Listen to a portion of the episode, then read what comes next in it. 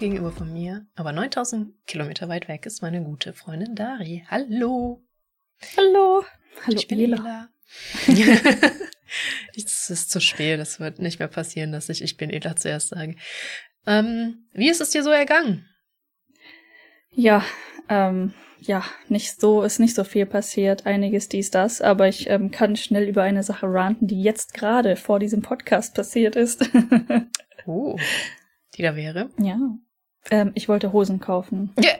Und das ist, äh, yeah. weißt du, nicht mal was Spezielles, nicht mal mit besonders hohen Anforderungen, einfach Jogginghosen, weil es wird kälter. Und ich habe äh, irgendwie festgestellt, ich habe nur eine lange, sehr alte, also wer von den Zuhörern bei mir auf Twitter manchmal abhängt, die ist auf manchen Bildern drauf, so eine Panda-Hose, die ist super ah, alt ja. und super durchgelutscht. Ähm, und ich dachte mir so, es wird Zeit, einfach ein bisschen äh, zu diversifizieren. Ich brauche mehrere davon. Ähm, und die einzige andere, die ich mal hier gekauft hatte in Japan, die ist so slightly zu kurz. Ich weiß nicht, Hochwasser, ne? Mm. Würde ich, würden wir dazu sagen. Das ist sehr unbefriedigend. Das heißt, wir haben hier so eine Art Mini-Mall. Ähm, das ist quasi Supermarkt unten drin, aber auch verschiedene Geschäfte. Und da ist auch ein recht günstiges Kleidungsgeschäft. Also dachte ich mir, okay, gehe ich da heute mal hin und gucke, ob ich ein paar Jogginghosen dort finde. Und ähm, ich bin sogar, also da gab es einige, die kosten nicht viel. Also ein paar waren im Ausverkauf. Ich sag mal, die günstigsten waren 690 Yen. Und dann hatte ich auch ein, zwei gegriffen für so knapp unter 2000 Yen. Und dann bin ich zum Glück in diese Anprobe gegangen. Ich dachte schon so, ach komm, was kann denn schief gehen mit Jogginghosen? Hab sie halt mal so dran gehalten, sah lang genug aus, ne, vom, mhm. nimmst halt irgendwas zwischen M und L, das sind meistens eh so Einheitsgrößen. Ja, genau. Und dann stand ich da in der Ankleidekabine und ähm, Abgesehen davon, dass sie dir den kompletten Blut abschnüren, auch wenn da L dran steht. Und ähm, einfach wieder Hochwasser hatten alle Hosen, dachte ich mir so, okay, jetzt, das reicht jetzt. Das kann nicht, kann nicht deren fucking Ernst sein. Ne? Also alle Hosen, die ich mitgenommen hatte, waren zu kurz und zu eng. Und dann bin ich in die Männerabteilung gegangen. Ach, war das, war's da erfolgreicher? Ja, Sehr tatsächlich schön. schon. Ja, die, die Hosen bei den Männern, das sind fucking Jogginghosen, was, ja. ne? Ähm, genau, die waren dann auf einmal lang genug, die waren schön weit und bequem. Es gab kuschelige Hosen sogar und die laufen dann unten zu den Füßen hin nicht enger zu. Mhm. Das hatten tatsächlich einige von den Frauenhosen und ich denke mir so, warum? Warum möchtest du meine Füße auch noch töten? Dafür habe ich schon Socken. ja, was soll das? Äh, auf jeden Fall Quintessenz, ähm, der, der Hack geht in die Männerabteilung für Jogginghosen. Ja, Die waren übrigens auch noch alle günstiger. Also im Durchschnitt. Spannend. Ja. Aber dann halt alle gleich kurz, die Hosen? Ich meine, Jeans sind hier ja auch nicht zu kurz. Du kannst ja schon bei einer Jeans dann hier nur in, in Anführungszeichen nochmal, also verschiedene Längen wählen. Mm. Ähm, bei den Jogginghosen, gut, ist ein günstiges Geschäft. Die haben dann, glaube ich, auch so, wie nennt sich das? Auslaufende Modelle von Marken, aber halt, ne, die sind dann auch ziemlich günstig alles zu kurz, alles zu eng, alles, alles nicht so befriedigend. Eieiei. Ja, äh, belastend. Aber das hört man echt immer wieder von davon, dass man in Japan nicht shoppen gehen braucht. Was ich voll interessant, zu, vor allem wenn man ähm, größer ist. Ich meine Mutter hat immer Schwimmerfigur gesagt. Also selbst selbst wenn ich nicht rundlicher wäre, sagen wir mal so, ich selbst wenn ich Untergewicht hätte, würde ich in Japan nichts finden, weil ich einfach viel zu breit gebaut bin dafür. Und du bist auch einfach groß. Und groß, ja, okay. Also in Deutschland bin ich völliger Durchschnitt mit meinen 1,75, würde ich sagen. Ähm, sehr, sehr viele Freundinnen, die gleich ähnlich Wieso groß denke ich immer, dass du größer bist? Ja, das, den Bias haben wir ständig, ne, dass du denkst, dass ich viel größer bin. Ich glaube, wir ja. hatten das sogar schon mal im Podcast ja, behandelt, dass in deinem Kopf die sicher. ganze Zeit dieser Bias ist, dass Und ich viel größer bin als du. Ich weiß auch, dass wir haben uns auch schon nebeneinander gestellt und also, hm, ja, du bist größer, aber so groß ist der Unterschied auch Nee, nicht. Ne? äh, aber so, hä? Ich, ich glaube, vielleicht liegt es auch daran, dass ich halt wirklich breiter bin letztendlich. Und damit meine ich jetzt nicht die Fertigkeit, sondern den, den generellen Aufbau. Ja, vielleicht. Einfach so mit ähm, per Default mehr Space einnehmen oder so. Keine ja, Ahnung. genau, kann, kann sein. Ähm, das ja kann einfach Kein da sein, selbst ich nicht besonders zierlich bin. Deswegen, ich hätte auch schon mal direkt verloren, äh, mit oder ohne Wampe. auch mit den Schuhen und allem. Es ist echt. Und das, Ja. das, das ist mir auch wieder eingefallen, das habe ich dir gerade eben auch schon noch erzählt, dass ich mit einer studiert habe, die sehr Japan-affin war, sehr viele Mangas geguckt hat und Animes, äh, Mangas geguckt, Animes gelesen und Mangas. Alter. Hilfe. Mir geht's übrigens spät. Echt heute beschissen, wollte ich ja. mal kurz noch dazu sagen. Also sie hat Mangas gelesen und Animes geschaut und selber auch gezeichnet, äh, Mangas gezeichnet und sowas und war da auch ziemlich gut drin. Mm, In mir äh, so rein verpflanzt hat, dass in Japan voll geile Mode gäbe und man da ja mit dem leeren Koffer hingehen könnte und mit einem vollen zurückkäme, aber die waren, die war wirklich groß, die war größer als ich. Nochmal ein ganzes Stück. Und ich glaube auch nicht, dass es ein Bias war, die hat auch Basketball gespielt zum Beispiel. Ähm, Hm. ja, das ja ein Garant für Größe ist. ähm, Definitiv. äh, ja, und deswegen hatte ich da voll diesen Bias auch. Also de, da habe ich mich wirklich reinlegen lassen. Ich war aber noch gar nicht so mit, oh ja, Japan ist so technisch super fortschrittlich, den hatte ich irgendwie auch nie. Aber damit, das, das war Ja. schon interessant. Ja, äh, irgendwie Mode hier ist tatsächlich irgendwie, ich habe mich daran immer noch nicht gewöhnt. Also die ganz klassische Mode hier gefällt mir auch gar nicht so. Ich sag mal die normalen Menschenmode. nicht irgendwie die extravagante Mode. Das ist Mhm. halt so oder so schon nicht mein Fall.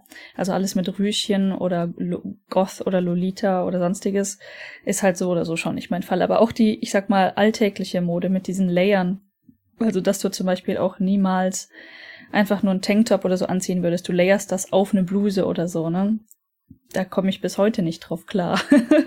auf diese Art von Klamottenzusammenstellung. Aber gut, man kann hier auch ganz normal einfach ein T-Shirt kaufen, also das geht auch. Und Jeans gibt's auch. Ja, nur vielleicht, äh, genau. Für Standardgrößen. Guten Tag, Ghosty. Hallo. Was kommen Sie hier die Treppe hochgepoltert? Genau, was kommen Sie hier denn? Äh, Aber Podcast so richtig gepoltert? ja, ja. mein Mit Gott. Anlauf. Ähm, ja, so viel zu Klamotten. Genau. Aber vielleicht, aber sie war halt auch so ein Standardtyp. Vielleicht meinte sie echt in Sachen Rüschen oder eine Jacke mit O- Öhrchen. Das war eine Zeit lang voll in.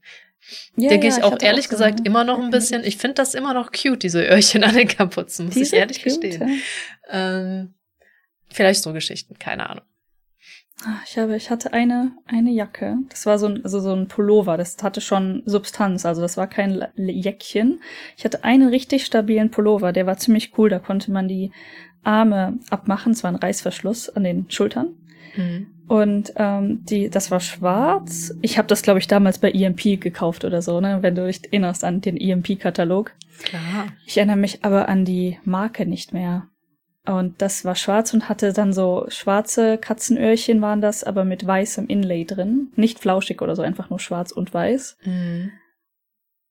Und ich glaube, der Markensymbol oder so war so ein entweder Schädel oder ein Katzenschädel, ich weiß es nicht mehr genau, aber äh, subtil genug, sage ich mal, und irgendwie hat mir das Ding, hat, oh, ich habe dieses Ding geliebt. Und irgendwann waren dann leider meine Ellbogen durchgerubbelt, weil ich das am Anfang vom Studium auch angezogen habe. Und ich bin da notorisch in den Vorlesungen auf meinen Ellbogen abstützend eingeschlafen. Und dadurch habe ich mir die Ellbogen an echt vielen Pullovern zerrubbelt. Musst du die mal wegtun. Ich hatte das Problem auch tatsächlich, dass ich immer meinen Kopf auf dem Ellbogen abstützen musste. Ja, ich habe gerade geguckt, Ja, vielleicht was ja. Killstar, aber Killstar ist, glaube ich, keine Marke an sich, das ist einfach nur ein weiterer Laden. Not sure. Kein, ich, keine Ahnung, müsste ich auch googeln. Hab ich, Ja. darüber habe ich bis gerade seit Jahren nicht mehr drüber nachgedacht. Das ist mir nur eingefallen, wo du jetzt Katzenöhrchen oder halt Öhrchen an Pullovern gesagt hast. Ja. Und ich habe dieses, ähm, den Rest dieses Pullovers, also ohne Ärmel, die ich da dann wegschmeißen musste, ne, konnte man ja abnehmen, ähm, noch so lange getragen. Ich weiß gar nicht, wann es dann endlich komplett durch war. Unglaublich. Ja, ich habe Und da, zu dem Zeitpunkt hatte ich nichts mit Japan zu tun.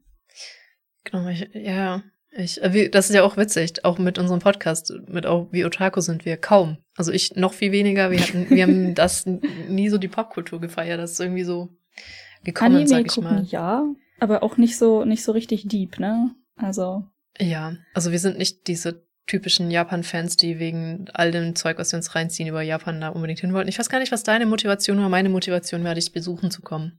Aber Das stimmt, ne? Also meine Ursprungsmotivation, ähm, ich hatte im PhD ja die Chance, ein, drei Monate ins Ausland zu gehen. hm. Und da ist in mir diese, äh, dieser Gedanke wieder hochgekommen. Ich wollte eigentlich unbedingt in der elften Klasse auch ins Ausland.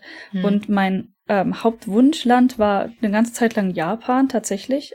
Ich wusste nicht viel über Japan, aber ich mochte halt tatsächlich einfach der Klassiker Animes und irgendwie war es Ah, cool okay. und interessant. Und ich habe ja tatsächlich damals ein paar Mangas gelesen auch. Also ein paar ist gut. Ich habe leider gar keine Ahnung, wie hoch die Zahl an Mangas bei mir dann bei meinen Eltern rumliegend ist. Aber so über 100 definitiv. Also jetzt auch nicht krass krass, ne? Aber auch nicht fünf. Und ähm, das hat sich dann halt irgendwann ein bisschen verlaufen, wieder dieses Interesse. Und das ist dann irgendwie wieder hochgekommen, als im PhD dann doch jemand. Also genau, es hat damals nicht geklappt. Ich bin in der 11. Klasse nirgendwo hin, äh, weder nach Japan noch irgendwo anders, äh, aus verschiedensten Gründen. Aber bei Japan war tatsächlich der Hauptgrund, die fangen ja äh, das Schuljahr im April an und wir Mhm. fangen im Herbst an. Das heißt, man muss entweder vorher eine Klasse überspringen, absichtlich, um dann halt zurückgestuft zu werden, oder du landest in der Stufe davor zwangsweise, weil du wiederholen musst. Und das hat, darauf hatte ich absolut keinen Bock. Ich verstehe. ähm, und ähm, ich durfte auch nicht überspringen, abgesehen davon, dass ich glaube, wir haben ähm, das, oder ich hab, habe versucht, das anzumelden früh genug. Also hätte ich meine Noten noch ein bisschen hochgepusht, wäre das vielleicht vom, von der Theorie her möglich gewesen. Aber weil ich sowieso schon eine Klasse zu hoch war, alterstechnisch, hat die Schule Nein gesagt dazu. Auch die komischsten. Ne? ist äh, auch witzig, dass du ähm, einfach, ich weiß nicht, ob das heutzutage immer noch äh, so ist, aber als ich in der Grundschule war und meine Empfehlung gekriegt habe für eine weiterführende Schule, ist das ja nicht zwingend an deinen Noten ausgemacht. Das ist einfach gut Ding deiner Grundschullehrerin oder deines Grundschullehrers, klar. Äh, zu bestimmen, wo du hinkommst. Und das hat nichts mit den Noten zu tun. Das ist ähnlich jetzt so mit diesem Überspringen. Ich glaube, das ist einfach ja so ein Bauchgefühl von irgendeinem Menschen. Und wenn die dich dann auch nicht Kann gut besonders sein, gut ja. also es ist auch, ich, ich verstehe, dass das schwierig zu trennen ist, aber zum Beispiel habe ich ein 1er-Abi einfach nur dadurch geschrieben, dass ich zur Oberstufe die Schule gewechselt habe und da ein unbeschriebenes Blatt war. Hätte ich niemals geschafft an der alten Schule. Und ich habe eher weniger Effort in meine Ausbildung dann gesteckt als mehr. habe ich bei ein paar Leuten äh, auch beobachtet. Ich habe tatsächlich einige Freunde gehabt, die die Schule gewechselt haben zur Oberstufe und bei denen ist das alles besser geworden. Also ich kenne keinen Fall, wo es schlechter geworden ist irgendwie. Mag es auch geben, sage ich nicht, aber die Tendenz ist, dass es echt hilft und ich ähm, gut zu dem Zeitpunkt, wie alt ist man da, wenn das passiert, 16 oder so, ne? In der 11. Klasse. Ja, ich war eher zu spät eingeschult, also war ich da schon fast 18, 17 wahrscheinlich. Ja. Ja, also sagen wir so zwischen 16 und 18 irgendwo. Man weiß einfach übers Leben noch nicht genug, ne? Da müsste einem jemand helfen mit so einer Entscheidung oder keine Ahnung. Also zumindest ich bin auf die Idee nicht gekommen, äh, dann meine Schule wechseln zu wollen, weil das hätte mir auch geholfen, ganz ehrlich. Ja, irgendwie bin ich auf diese Idee gekommen und es war eine echt gute Idee, muss ich schon sagen. nicht schlecht. Ja. Respekt. Okay, genug mein Bruder wurde einfach von der Schule verwiesen. Ich äh, doxy einfach meine Also nicht verwiesen, nein. Es wurde ihm nahegelegt, die Schule zu wechseln tatsächlich. Ja, ja, wie das so ist. Und manchmal auch mit Mhm. so Kommentaren, keine Ahnung, ob das so bei deinem Bruder war, aber wenn du die Schule nicht wechselst, kriegst du eine Sechs in meinem Fach. Man muss Ja, wiederholen. vermutlich. Ich kann mich auch nicht mehr dran erinnern, was genau gelaufen ist, aber nichts Gutes. hm. äh, an der Schule, oh Gott, den, den, den kleinen Schwank müsst ihr mir noch erlauben, es tut mir leid. In meiner Schule war das so, dass dir diese, ähm, ich möchte freiwillig gehen, im Direktorat einfach hingelegt wurde. Und du dazu genötigt wurdest, mit äh, Autorität es zu unterschreiben. Und die meisten sind eingeknickt. ja, ähm, davon, also von diesem, von so einem Vorfall weiß ich auch von zwei Leuten bei uns aus der Stufe. Das hatte dann nicht nur notentechnische Gründe, auch äh, andere illegale Aktivitätengründe. Und wenn du halt Leute von der Schule schmeißt, dann haben die schon echt ein Problem, auf einer anderen Schule aufgenommen zu werden. Ich glaube, das war die Motivation das dann in Anführungszeichen freiwillig gegangen wurde. Ja, wobei, also so Sachen, da wurdest du bei uns hardcore rausgeschmissen. Ähm, das war nur so, oh, du bist mir irgendwie ein bisschen ja. unangenehm und nicht so konform und irgendwie krawallig hier, geh mal. Das waren dann so die, aber. Also, so elitär war die Schule nicht. Das war einfach irgend so ein Staatsgymnasium, ne? Also städtliches. Hm, das meins war. war eine gute Ganztagesschule hier. War aber auch staatlich zu dem Zeitpunkt an. Äh, okay, Was so. Ein Sideround. Wie sind wir von Hosen? Äh, ganz einfach, weil du in der, weil du in der Elf nach Japan wolltest. Vielleicht wäre es dann auch genau. besser gewesen, na, vielleicht nach dann nach der Elf direkt die Schule zu wechseln. Vielleicht wäre man dann drauf gekommen, aber weiß ich auch nicht. Schwer zu sagen. Du ja, hättest vielleicht. nach der Elf, wie ich, auf einen äh, Berufsgymnasium, oder wie auch immer die heißen, so TG, WG, mhm. EG, wechseln müssen, weil E11 ist eh die Angleichstufe. Ja. Und ich sage dir, du langweilst dich als Gymnasiast in der 11. Klasse so Hab abartig. Ich so oder so getan. Also die, die 11 war ganz, ganz weird. Das heißt nicht, dass ich, also meine Noten bis zu 10 waren extrem gut und in der 11 waren meine Noten auch schon irgendwie einen ganzen Sack schlechter aus irgendeinem Grund, aber das waren halt Teenagergründe und nicht, weil der Stoff zu schwer war oder so. Ja. Okay, so jetzt aber äh, genug, glaube ich, von oder willst du noch was ähm, Genau, so. Aber ne, warum ich irgendwie in Japan ja. gelandet bin, das ist halt, der, der Ursprungsgedanke war irgendwann mal, als ich so, ich sag mal, 15 war oder so, hey, Japan ist ganz interessant. Und dann habe ich es wieder vergessen, bis, ähm, weil es halt nicht geklappt hat, bis es dann irgendwann wieder aufkam, hey, du kannst drei Monate ins Ausland während des PhDs. Ich war ja schon im Ausland, ich war ja schon in Norwegen, aber, ne, wie man es halt so tut, wird gefördert, machen wir. Und für mich standen dann so ein paar, also man muss bei diesen Programmen, die dann von lokal gefördert werden, also die, das Geld kam von der no Uni in Norwegen. Das heißt, du musstest einfach wissen, wo du hin möchtest, willst, keine Ahnung. Und dann habe ich halt rumgefragt. Und ähm, mein Gebiet war ja, im Prinzip habe ich in dem Moment nach Gamification und Usability geguckt. Mhm. Und dann sind den tatsächlich einigen Leuten direkt irgendwie Japan und auch Korea eingefallen, also Südkorea, weil die sehr hoch im, in der Spielentwicklung unterwegs sind. Ähm, dann habe ich ein paar Leute kontaktiert und dann ist es halt Japan geworden. So bin ich zum ersten Mal dann irgendwie nach Japan gekommen. Und dann nach dem PhD habe ich ja den Postdoc-Antrag für JSPS gestellt. Mhm. Weil der japanische Prof meinte, ja klar, lass halt machen, ne? lass diesen Postdoc-Antrag stellen. Und das hat dann auch geklappt. Also auch das war gar nicht so wahrscheinlich, aber es hat funktioniert. Und deshalb bin ich hier. Es war so eine Mischung aus ähm, Interesse und weil einer der Themengebiete mit den Themengebieten der japanischen Uni halt gut überlappt hat. Auf dem Papier zumindest. Ja, manchmal passt es einfach. Und dann kam ich an und dachte, eigentlich ganz cool hier. ja, das stimmt. Ja. Dann saßen wir zu zweit an meinem damals kleinen Kotatsu. Und genau, wo du nichts hattest, nur diesen Kotatsu. ja, nichts. und ein Kühlschrank und eine Waschmaschine, aber die zähle ich nicht dazu. Die waren, weißt du, die, da gab es extra Slots für, sag ich mal, Richtig. und die waren in der Küche und im Bad und in diesem einen Einzimmerwohnung. War basically ein zusammengerollter Futon und ein Kotatsu. Mehr ja. war es nicht. Und da hatte ich ja noch diese Ecke vollgestopft mit Kartons, die ich dann ja als so Pseudotisch benutzt habe. Wo die Kaffee war gar nicht Stimmt, ach nee, das war aber in der Küche, deswegen, ich habe gerade überlegt, ja, ja, aber das war in der Küche, stimmt, ja. Genau.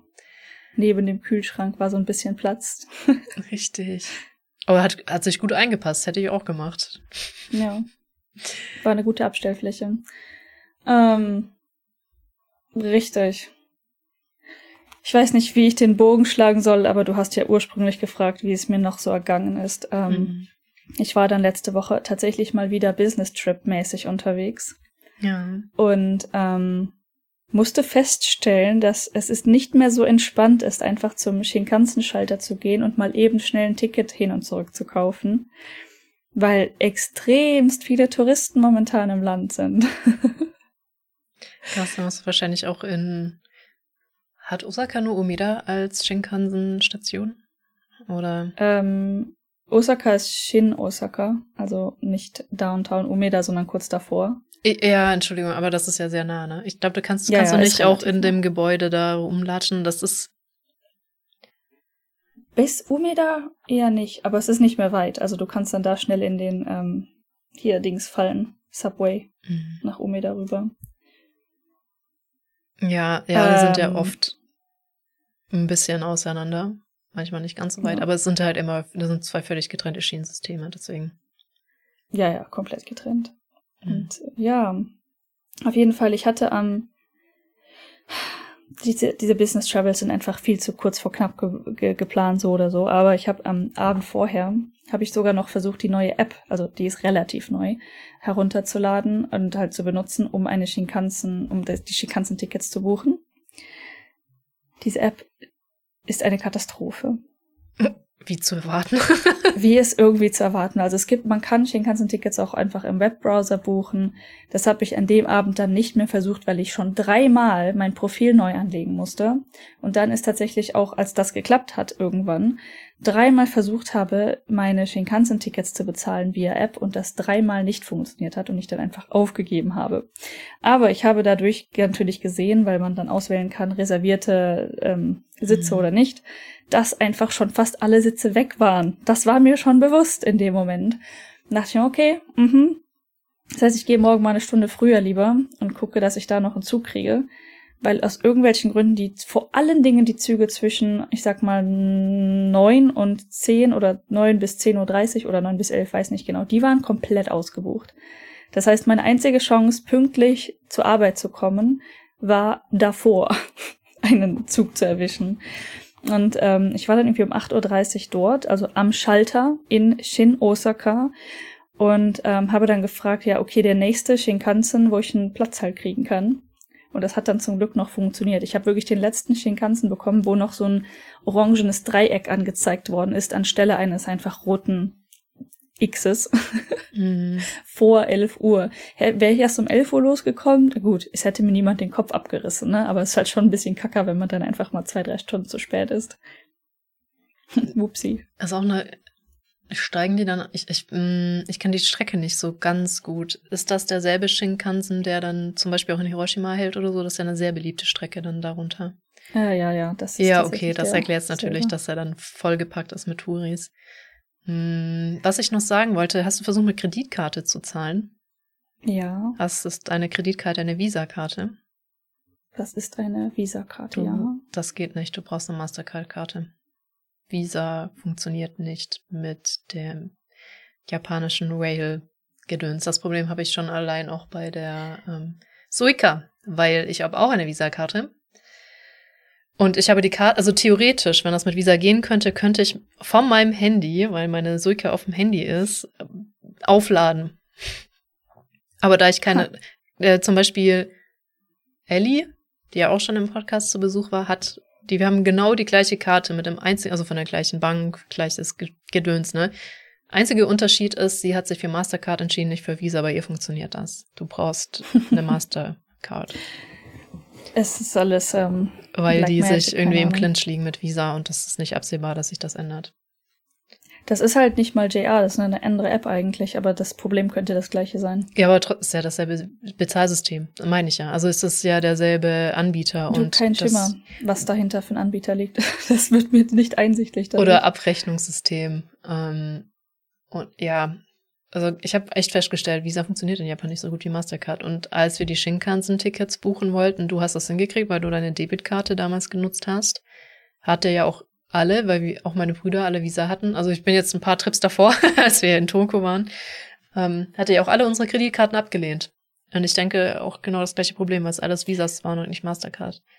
Das ist ähm, auch sehr interessant. Also ich, ich bin mir nicht sicher. Ich habe zwei Visa-Karten, zwei Visa-Kreditkarten von zwei verschiedenen Institutionen und die andere funktioniert für gewöhnlich. Also ich habe jetzt da in dem Fall nicht ausprobiert, to be honest, aber manchmal weiß man es halt echt nicht, ne? Ja, aber da, also das, das habe ich nachgelesen bei, zumindest bei Suica. Ich denke ehrlich gesagt, das gilt für alle Schienengedöns Scheiße in Japan. Visa geht einfach nicht. Well, well. Mhm. Es ging auf jeden Fall bei mir nicht. Und dann äh, musste ich dort in der Schlange stehen und hoffen, dass ich noch einen Sitz bekomme. Und es hat zum Glück funktioniert. Ja, meine Güte, ey. Ja, ist der Shinkansen Lehrer geworden dann, wenn du erst nach Shimonoseki, also bevor du angekommen bist? Ja, tatsächlich. Also er war auch nicht voll, als ich eingestiegen bin. Das muss also alles auch, ne, du, hm. die müssen halt so einen Zug halt einmal die ganze Strecke durchplanen, ne? Das und können einen dann ja nicht dahinsetzen, wo jemand zwischendurch einsteigt und. Ja, ja, das stimmt schon. Aber ja, in Shimonoseki, beziehungsweise meine Station, wo ich dann rausfalle, ist ja Kokuda. Das ist die vorletzte Station vor Hakata. Also der Shinkansen startet in Tokio und endet in Hakata. Mhm.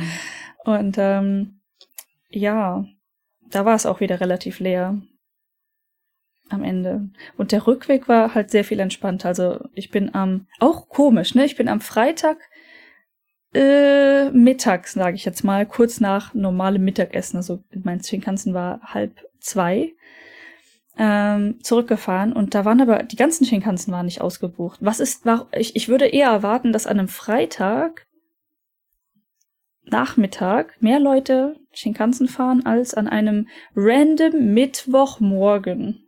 Ja, außer echt viele Businessmen und Touris.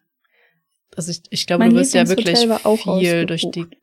Oh bist ja echt viel durch die Gegend geschickt, glaube ich, so als japanischer Salaryman. Ja. Ja. Ich frage ich gehe mal auch davon aus, dass es gar nicht mal die Touristen waren, die es den komplett geklockt haben, den Shinkansen, mm. sondern die haben, waren noch so der Added Factor quasi. Ich frage mich ja, ob es in Japan sowas gibt wie in Deutschland die Bahncard 100. Wenn du echt viel rumfahren musst, Uff. weil Shinkansen ist schon auch echt teuer. Boah, gute Frage. Glaub nicht. Also nicht für Shinkansen, glaube ich. Ich glaube auch nicht.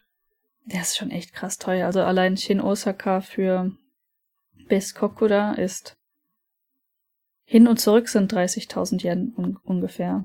Dafür fliegst du eigentlich schon noch mal und zurück. Dafür kann ich auch nach ähm, halt in die Nähe fliegen, also Fukuoka oder sonstiges. Das Problem in dem mit dem Fliegen dort runter ist halt, du bist immer noch recht weit weg und müsstest dann entweder zwei Stunden Bummelzug oder dies oder das hm. oder Bus und das ist alles ja, ist das Problem. Ja. unbefriedigend.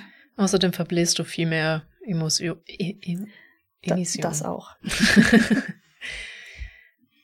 Hey, okay. Und es lag auf jeden Fall nicht an Halloween. Schlechteste Überleitung ever. Ähm, wir wollten noch ein bisschen was über Halloween verlieren, glaube ich. Ja, nicht nur äh, war mein Business-Hotel ausgebucht, das war alles ganz gemein und fies und äh, ich musste in einem schlimmen Hotel. so schlimm war es nicht. Aber dann ähm, haben wir von Freunden auch gehört, dass zum Beispiel in Shibuya ein paar von den Kollegen kommen ja aus Tokio mhm. auch runter. Ähm, ja, quasi Shibuya hat Maßnahmen ergriffen, dass sich die Leute dort zu Halloween nicht versammeln können oder sollen. Mhm. Tja. Ja. Ja. Wobei, ihr habt ja auch ein bisschen Halloween gefeiert bei der Arbeit. Ich hörte, du hast mhm. dein Kostüm mitgenommen. Das stimmt. Ähm, mein Kostüm ist so ein ähm, Kigurimi. Ich vergesse auch mal, wie man es ausspricht oder wie es geschrieben ist. Kigurimi, glaube ich. Ähm, ein Onesie ähm, auch extra jetzt für die Arbeit noch schnell gekauft. Also eine Girl Math. Ähm, ich habe mir gesagt, okay, wenn ich das für die Arbeit kaufe, für dieses Jahr Halloween und ich benutze es nächste Halloween noch, kostet es ja quasi nur so die Hälfte, weil hm. drei Occasions. Ähm, es war nicht so günstig. Es ist ein Onesie von Evangelion, äh, von dem Eva One. Ja. Und ähm, ja, wenn, wenn man das nicht kennt, ist schwer zu beschreiben, wie so ein. Ich, Dafür würde mir jetzt jemand die Koffer preisen. Wie so ein Gundam, wie so eine Gundam-Suit. ein Evangelion ist kein Gundam, aber ähm, nur damit man sich so einen Roboter vorstellen kann ungefähr. Da sitzt so ein Pilot drin und bla bla. Nee. Ähm, ist lila und ist gar nicht so schlecht. Also ist natürlich alles in Stoff, ist nicht irgendwie ein echtes Cosplay oder so. Ist gemacht, um bequem zu sein und mm. ein bisschen Spaß zu haben. Ähm, aber ganz ehrlich, aber es war ganz nett. Wäre auch saumäßig blöd, wenn du Karneval oder Halloween mit einem ordentlichen Cosplay aufschlägst, weil danach ist es weg oder kaputt. Kannst du Mega kaputt. Ich habe das ein paar Mal gemacht äh, in Deutschland. Ich glaube in Norwegen schon nicht mehr. Mir zumindest so Elfenohren halt an die Ohren zu leimen, weil das schon ganz cool ist. Hm. Auch kannst vergessen. Die random Leute ziehen dir an den Ohren. Ja. Ja, ja, das ist echt. Also ich, ich hasse das generell. Also ja, Kannst du eigentlich auch nur mit einem Onesie, wo alles dran genäht ist, hingehen, damit du ja. da nichts verlierst oder so. Und am besten halt auch noch einem günstigen, wenn du auf wirklich Partys gehst. Mhm. Oh ja. Also der, das, das, dieser Evangelion-Wannsee waren jetzt 8000 Yen. Damit würde ich auch nicht unbedingt saufen gehen, muss ich gestehen. Ja. Dann lieber hier die Tür öffnen, wenn Leute klingeln, so Trick or Treat. Ich glaube, es passiert nicht, aber. da habe ich auch erst noch nicht drüber nachgedacht, wie seltsam und komisch ich das fand als Kind, weil das gerade erst so aufgekommen ist, als in dem Alter, als ich Kind war, Halloween-Partys in Deutschland zu feiern empfand ich doch auch irgendwie als seltsam. Aber gut. Wirklich? Also in Shibuya darf man sich nicht treffen, weil, also was ja. ich weiß, ist, dass Shibuya immer der Hotspot war, wo viel getrunken wurde, gefeiert wurde und halt mhm. halt auch Kostüme zur Schau gestellt wurden und da immer eine fette Party war. Ja, es ist so der inoffizielle Haupttreff für Halloween. Mhm. Es gibt halt keine, keine Organisation oder keine, keine Party in dem Sinne, sondern die Leute haben das halt irgendwie über die Zeit so in, beschlossen, ne? hey, lass mal nach Shibuya Crossing gehen. Und ähm, so ein Hotspot geworden. Ne? Das Problem war dann jetzt zum Beispiel letztes Jahr, das war in Südkorea, in Itaewon, war ein, äh, also ein richtig, wie nennt man das, ein Massenunfall äh, mit an Halloween wo insgesamt 159 Leute ihr Leben verloren haben, äh, mhm. weil einfach die Organisation, also es, auch dort war es, es war nicht organisiert, ähm, es waren aber Organisationskräfte vor Ort, weil halt die Massen so hoch waren an Leuten und die haben einfach viel zu spät eingegriffen. Das heißt, dort ist eine Stampede passiert und ähm, da kommst du nicht mehr raus. Enge Gassen, zu viele Leute, Massenpanik, ja. Ähm, das, das war, wie du, du hast ja gesagt, das war nicht so hoch in den Medien vielleicht in Deutschland, aber hier in Japan, das war einfach überall. Also Live-Videos, Updates und ähm, alles. Letztes Halloween, also war schon echt ein großes Thema. Ja, ich möchte übrigens nicht in Abrede stellen, dass ich einfach mich in ein Loch gebuddelt, also ein Loch gebuddelt habe, mich reingesetzt habe. Das passiert schon mal nachrichtentechnisch bei mir und ich es deswegen nicht mitgekriegt habe. Hm, ja, also wie gesagt, hier sehr, sehr großes Thema gewesen und mhm. deswegen haben die dann auch beschlossen, weil Shibuya ist nicht ganz so krass, also ist schon ziemlich, ziemlich voll und jetzt, um einfach sowas zu verhindern, dass sie das absperren jetzt zu Halloween. Und das haben die mehr oder minder rigoros auch getan mit ein paar komischen Ideen dahinter. Also eine der Ideen, die die in Shibuya hatten anscheinend, der Bürgermeister hat das, glaube ich, gesagt, lass doch Hachiko verstecken. Also den irgendwie, weil das ja ein Treffpunkt ist. Und Wobei, dazu, da haben wir uns dann, ja. Ganz kurz, Hachiko ist der klassische Treffpunkt für ungefähr alles. Also es ist nicht nur ein Halloween so, sondern lass uns bei Hachiko treffen. Das ist einfach der super Standard da. Das ist diese Hundestatue, ähm, die an einem der Ausgänge von Shibuya Station steht, in die Richtung halt von Shibuya Crossing. Und ähm, ja, ich weiß auch nicht. Ne? Also das ist irgendwie so ein, so ein Gedankengang, den kann man zwar nachvollziehen, aber so richtig sinnvoll erscheint mir das nicht. Ich meinte auch vorhin schon, das ist so ein bisschen wie Dreijährige, die Verstecke spielen, sich in der Ecke stellen und sich die Augen zuhalten.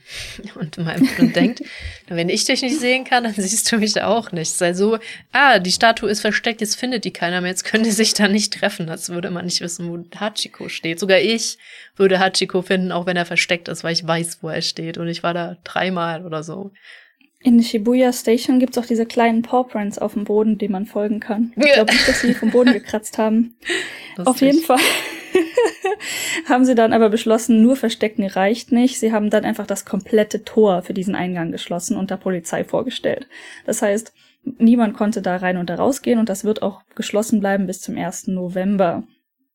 Ähm, ob das jetzt nun eine gute Idee ist, ich habe einige Stimmen auf Twitter auch gehört, weil so eine, so eine Massenpanik zu verhindern bedeutet ja im Prinzip, dass du die großen Flächen auflässt und nicht die mhm. kleinen Zugänge Ganz und genau, so, sowas. Ne? Ja. Jetzt haben sie einen der größten Zugänge zugemacht, um direkten Zugang nicht zuzulassen. Aber du kannst ja einfach einen anderen Ausgang nehmen und dann irgendwo rumgehen. Das ist nicht so, als könntest du nicht über Shibuya Crossing gehen. Die haben wohl auf die Crossing mehrere ähm, Polizeiautos oder so gestellt. Also die stehen wohl auch mit Bussen oder Polizeibusse, glaube ich, waren's. Aber haben die die ganze Crossing abgesperrt? Ich glaube nicht. Also du kannst da schon irgendwie, zumindest in der Gegend rumlaufen. Ja. Theoretisch. Sehr interessant. Ach so, und ich glaube, es wurde auch verboten, also den Geschäften dort, Alkoholausschank wurde verboten. Oh, das ist schon länger so. Äh, weil, hm, ganz kurz zur Geschichte, dass äh, mit dem Ausschank ist schon länger, weil so weit auch schon davor, auch wenn das groß in den Medien war, mit Korea war es, meintest du? Mhm. Das ist schon lange ein Dorn im Auge gewesen. Es war dann durch Corona natürlich besser und auch erstmal weg, dass da nicht gefeiert wurde. Mhm. Und das haben die Leute auch eingesehen, aber davor war das auch schon immer kritischer geworden. Das war schon ganz cool, aber die Masse wurde halt immer größer, leichtsinniger, fast so wie, also ich meine, Karneval in Köln sind alle Läden verbarrikadiert aus Gründen, weil das ist mhm. einfach so mhm. eine Masse, die ist äh, unstoppable. Und das hatte langsam so ähm, Züge auch genommen und dann fingen aber so lustige Sachen an, wie wir kippen einen Van um, der da random steht und sowas. Und das ist äh, ja wirklich schwierig und jetzt hatte man schon länger und immer länger versucht, das auch einzugrenzen und das nicht mehr zu erlauben. Und ich glaube, schon seit Jahren ist es so, dass du in Shibuya nicht mehr Alkohol trinken darfst. Also da durfte schon noch mhm. dann irgendwie sich versammelt, gefeiert werden, aber Alkohol war verboten und auch der Ausschank dann sowieso. Das, ähm, ja, stimmt. Ich weiß gerade gar nicht mehr, ob auch das Trinken verboten war. Kann auch sein, ne? Dass du da nicht in der Öffentlichkeit Genau, da darfst du auch nicht. Weil normalerweise darf man das in Japan wie in Deutschland. Das ist ja für uns so selbstverständlich, ne? Wenn so ein Brite da ja. kommt und sagt, boah, du darfst in der Öffentlichkeit trinken. Und ich, ich vergesse halt oft, dass das, und in Amerika ist es auch so und sogar wirklich frowned upon. Also geht gar nicht. Das sind so Dinge, so Selbstverständlichkeiten, die ich äh, vergesse, dass, dass für uns selbstverständlich ist, dass wir in der Öffentlichkeit, außer bestimmte Plätze, wo man das in Deutschland auch nicht mehr darfst, aber du darfst mit einem Bier in der Hand durch die Gegend laufen und das trinken in Deutschland. Das ist ein absolutes No-Go in Amerika und in Großbritannien darfst du es eigentlich auch nicht. Also. Ja, das, ähm, ich, die erste Begegnung voll abgeschweift, aber die erste Begegnung, die ich damit hatte, war, glaube ich, in Frankreich. Und ich weiß gerade, to be honest, gar nicht mehr, ob es eine Kombination aus, wir waren halt eigentlich noch nicht volljährig äh, Bier war in Deutschland, als wir 16 waren, ja erlaubt. Mhm. Ähm, aber in Frankreich, glaube ich, darfst du auch nicht im Park trinken und vor allen Dingen auch nicht, wenn du unter 18 oder 21 oder so bist. Und ähm, das, wir waren dort für zwei Wochen im Schüleraustausch, das dann dazu geführt hat, dass ich nicht wusste, was los ist, als dann wir mit einem Bier im Park saßen, da in zwei Polizisten den Weg entlang schlenderten und plötzlich alle Leute in alle Richtungen weggelaufen sind. so, ähm, Das ist illegal? ja, blöd. Es ist nichts passiert übrigens. Aber das war so mein, meine erste Begegnung mit ähm, Länder tun das alle anders. Und Norwegen ist ja da auch. Du darfst nicht in der Öffentlichkeit Alkohol trinken. Ja, ist schon. Ähm, in Amerika hätte ich es auch ehrlich gesagt fett vergessen. Da mussten sich meine Brüder auch mal kurz klatschen und sagen so, Alter, das geht ja nicht. Zum Beispiel, ich wollte eine, wir hatten irgendwas, ich weiß nicht, was es war eine Flasche mit Wein. Das war eine Weinflasche. Ähm, und ich wollte die im Fahrerraum platzieren, damit die nicht kaputt geht. und mein Bruder so, oh mein Gott, das kannst du oh. nicht machen. Bist du wahnsinnig? Ich muss irgendwo in den Kofferraum, die kann nicht im Fahrerraum existieren mit uns zusammen. Es ist unmöglich. Ich so, okay. Aber theoretisch dürfte die das schon, ne, solange sie zu ist, oder? Nee. Zu, völlig verpackt, ganz frisch neu in ihrer braunen, unauffälligen Plastiktüte darf sie nicht im Fahrraum existieren. Das, ist verboten. Das ist unglaublich. Das ist ein bisschen exzessiv dann. ja, ja, also die sind da richtig schlimm. Auch Kinder dürfen ja auch den Alkohol nicht in den Wagen tun oder so. Ähm, was? Ja, da hatte ich auch eine Familie, ist auch schon wieder voll derailed. Aber nur um so zu verstehen, dass in Japan das halt wie bei uns klassisch ist und ich glaube, viele halt auch das gefeiert haben, die aus Amerika kommen oder Großbritannien oder anderen Ländern, wo das nicht mhm. normal ist, kann ich schon verstehen, dass sie da so ein bisschen drüber sind und das voll feiern vielleicht dann auch, dass es nicht geht. Aber es ist nicht Ach nur ein Touri-Problem, muss ich ganz klar sagen. Ne? Mhm. Da macht jeder mit, jeder ist da drüber. Ähm, Karneval ist ja auch überwiegend deutsch, also auch alle drüber. Mhm. Ähm, ja, also eine Familie, die ich kenne, da haben die Kinder halt brav den Einkauf eingeräumt. Aus irgendwelchen Gründen wurde das nicht selber eingeräumt. Ich weiß es nicht, oder sie wollten helfen oder sie fanden das seltsam, dass eingeräumt wird für dich der Einkauf. Und die Kinder haben halt angefangen, diese ganzen Sachen in die Tüten zu schaufeln und wollte halt so Alkohol nehmen, in die Tüte schaufeln. Und die Kassiererin ist restlos ausgerastet, dass der nicht den Alkohol anfassen darf und er wollte einfach nur diesen Alkohol in die Tüte tun. Vielleicht auch eine Weinflasche oder so.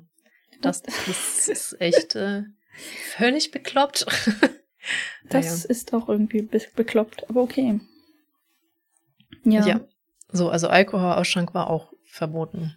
Oder ist schon mhm. länger in Shibuya. Ja, kann verboten. schon sein, dass es schon länger verboten war, aber definitiv auch dieses Jahr verboten.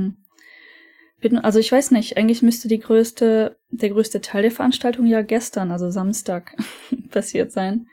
Kann sein. Keine Ahnung, ich bin bei Halloween ein bisschen raus, das ist ja eigentlich erst am 31. 31.. ne? Also Hm. wir nehmen sonntags auf.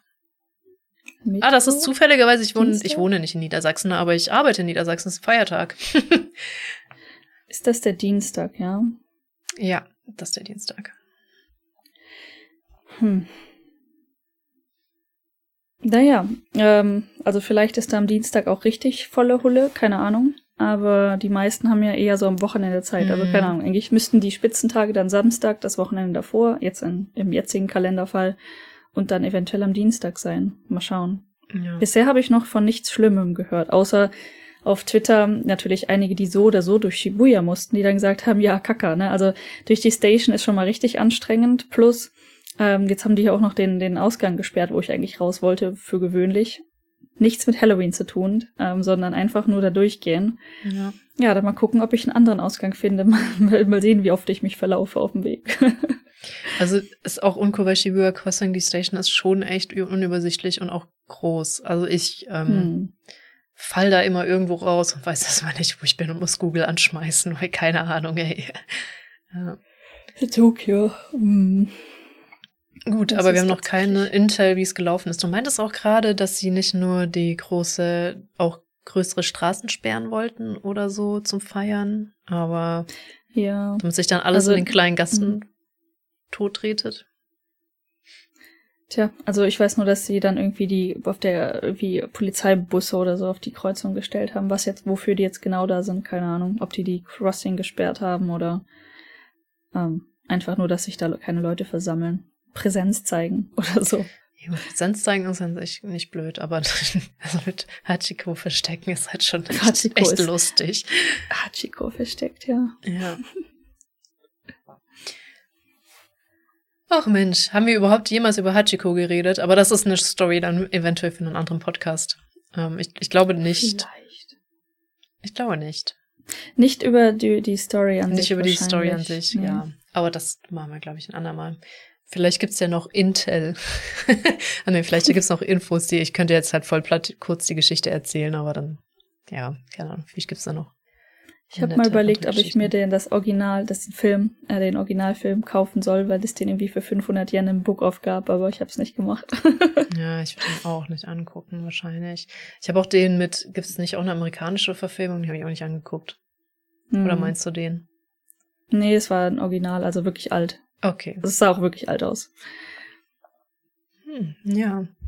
Gut, da wir beide nicht so auf der Höhe sind und dachten, diese Liste soll irgendwann mal doch zu Ende gehen, damit wir nicht ewig euch noch diese Liste antun müssten, wollten wir zumindest ein bisschen weitermachen und wir sind mal, das ist auch schon, ich werde auch schon wunderschön angegähnt. also, äh, also ein bisschen, kommen wir vielleicht noch weiter. Weil viel mehr über Halloween haben wir, glaube ich, gar nichts zu sagen, außer dass, dass wie Weihnachten weiß, äh, wunderschön adaptiert und jetzt voll gefeiert mit Deko und hast nicht gesehen wird. Ja, apropos noch ganz ist. schnell, was halt, was halt voll witzig ist, ist, dass ähm, Halloween und Weihnachten hier ja so in, ein, in eins geschmiert werden. Also du kannst halt Halloween-Deko im Weihnachtsbaum finden und das nicht gerade selten. Mhm. Und ich, als ich heute Gassi war, hatte auch ein Restaurant im Park ähm, so Weihnachtskränze an den Fenstern. Das waren aber Halloween-Kränze. Aber ehrlich gesagt finde ich cool. La- Lass doch mixen. Ich meine, wenn du eh nichts so anfangen Ja. kannst, damit, ne, ganz ehrlich, Halloween bin ich ja auch raus, kann ich ja auch irgendwie kulturell. Ich find's cool, ne? Ich mag Geister. Ich mag dieses Spooky Stuff. Ich mag, ich mag Kürbisse nicht. Aber ich mag das Aussehen von Kürbissen. Ich esse sie nur nicht gerne.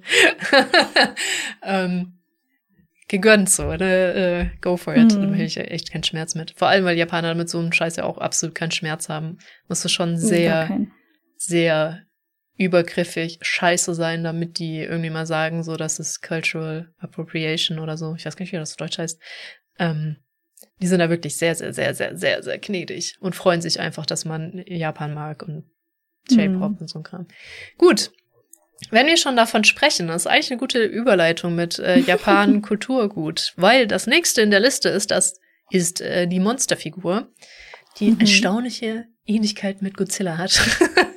Deswegen habe ich da mal Godzilla äh, aufgeführt. Ist übrigens eine da, damals, als es neu war, extrem teure Figur gewesen. Musstest du ein bisschen drauf sparen von der Währung 2, die man hat in Animal Crossing, damit man die gekriegt hat oder weil man ganz stolz dass man sie hatte. wenn man sie antippt, dann schreit die, glaube ich, auch. Ich weiß gar nicht, ob sie auch sogar Dampf sprüht. Ich weiß nicht. So. Bei Godzilla muss ich auch sagen, Film, aber auch generell bin ich ein bisschen raus. Deswegen habe ich ein paar Infos rausgesucht. Nämlich, der erste Godzilla war, Film ist von 54. Hieß wohl Gojira. Mhm. Und als Inspiration, und das finde ich interessant, deswegen habe ich es aufgeschrieben, weil zu den Filmen, keine Ahnung, ähm, schaut die Filme so, ne?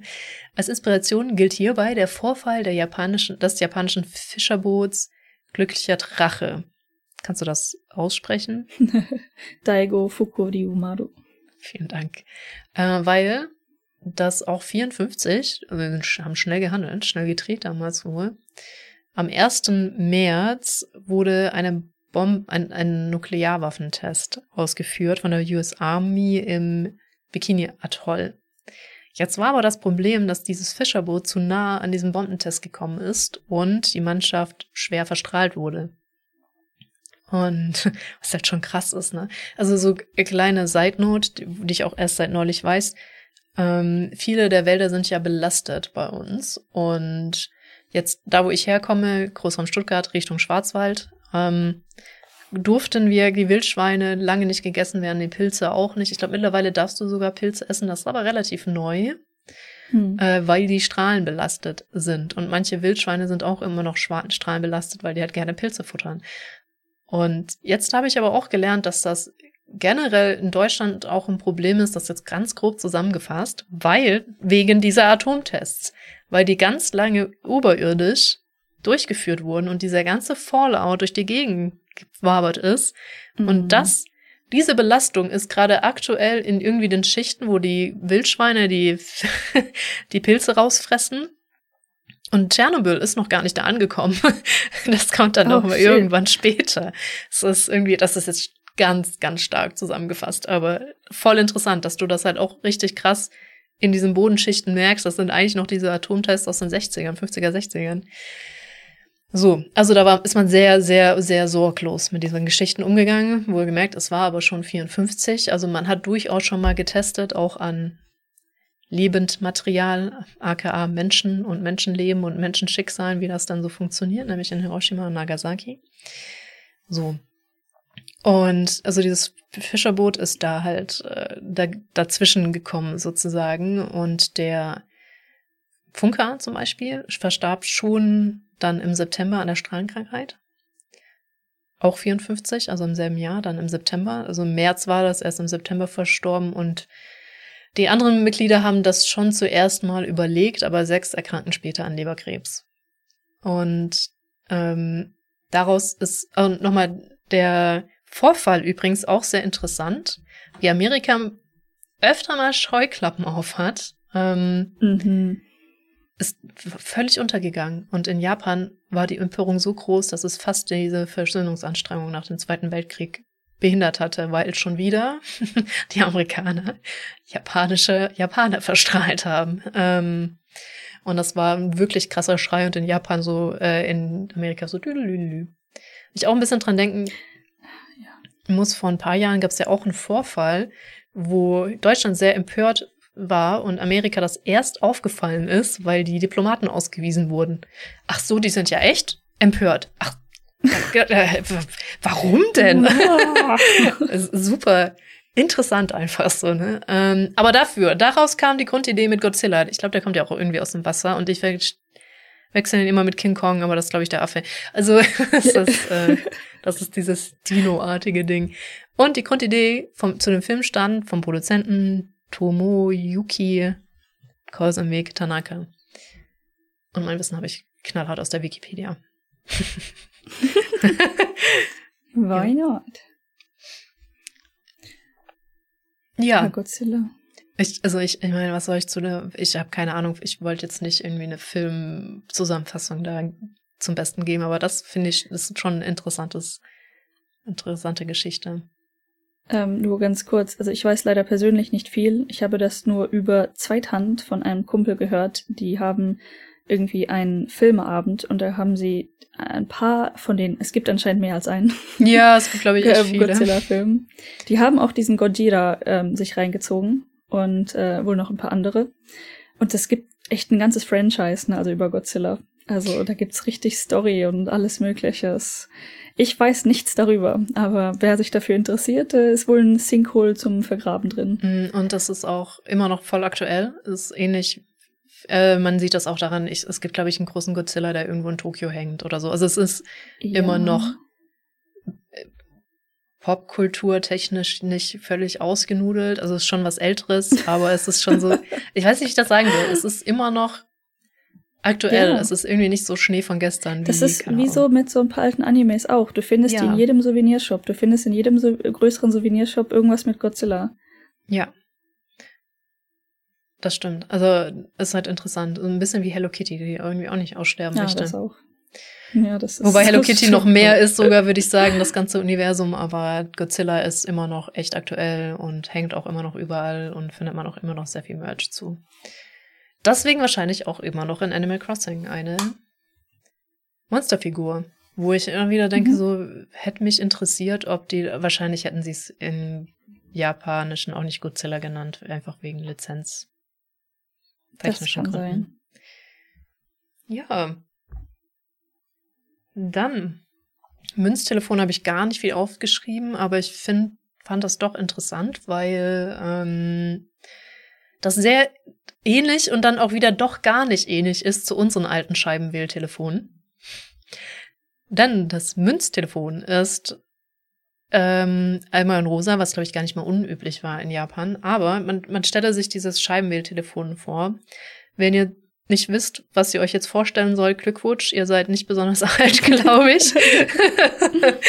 ähm, aber anstelle, dass das so äh, aufhört unten, ist das einfach ultra lang noch. Also du hast diesen, total, diesen Überbau mit dir deinem Hörer drauf und der Wählscheibe, aber anstelle davon, dass das dann irgendwie aufhört am Boden, ist dieser Boden richtig lang gezogen. Als hätte man das so in, wenn du 3D-Grafiken hast oder so ein Kästchen und man hätte das an der Seite einfach noch länger aufgezogen. Und ich Vielleicht liegt es daran, dass es tatsächlich so ein Münztelefon sein soll und keins für zu Hause?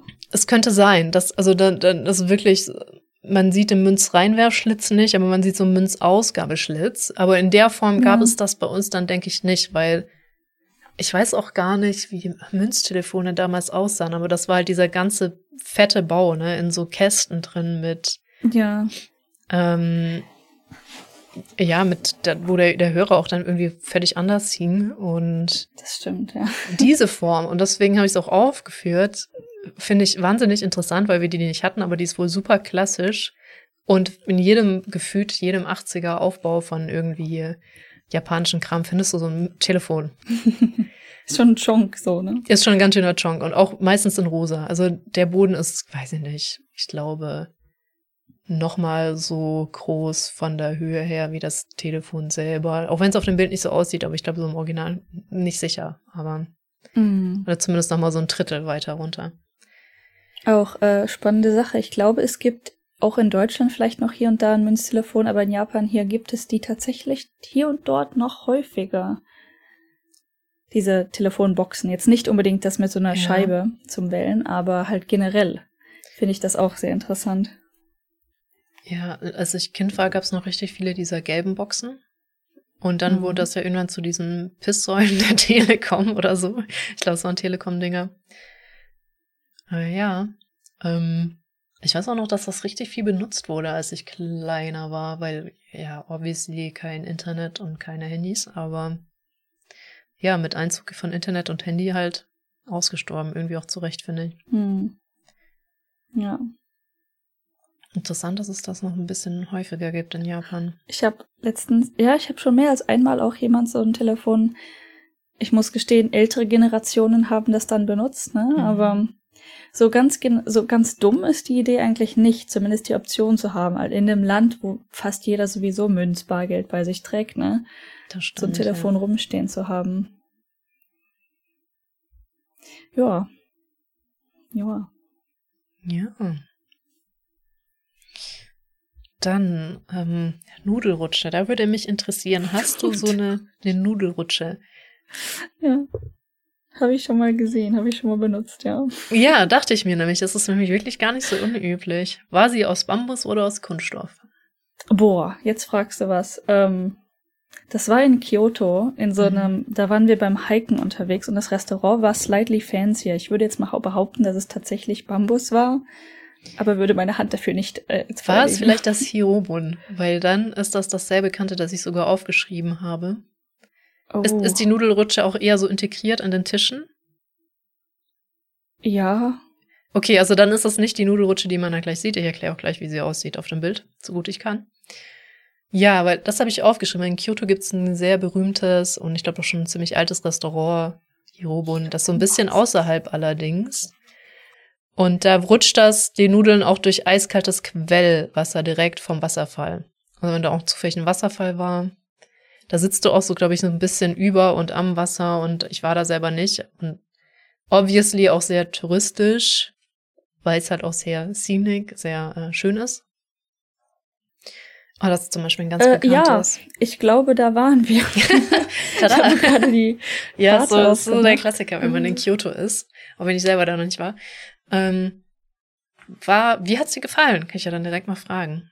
Also ich fand's, ähm, das ganze das war, glaube ich, eben, also es ist jetzt schon echt, äh, uh, das war vor, vor Corona, schätze ich. Mhm. Ähm, also es ist echt schon ein ganzes Stück her und es war im Herbst, wenn ich mich da richtig dran erinnere. Zumindest hatten wir wärmere Jacken an, wo es dann halt periodisch zu warm wurde, äh, ne, wenn man halt hiked. Oh, ja. Das ja, war, ja. So ein, war so ein Ding. Aber ansonsten war der Ort richtig hübsch. Da sind haufenweise kleine Tempel drumherum.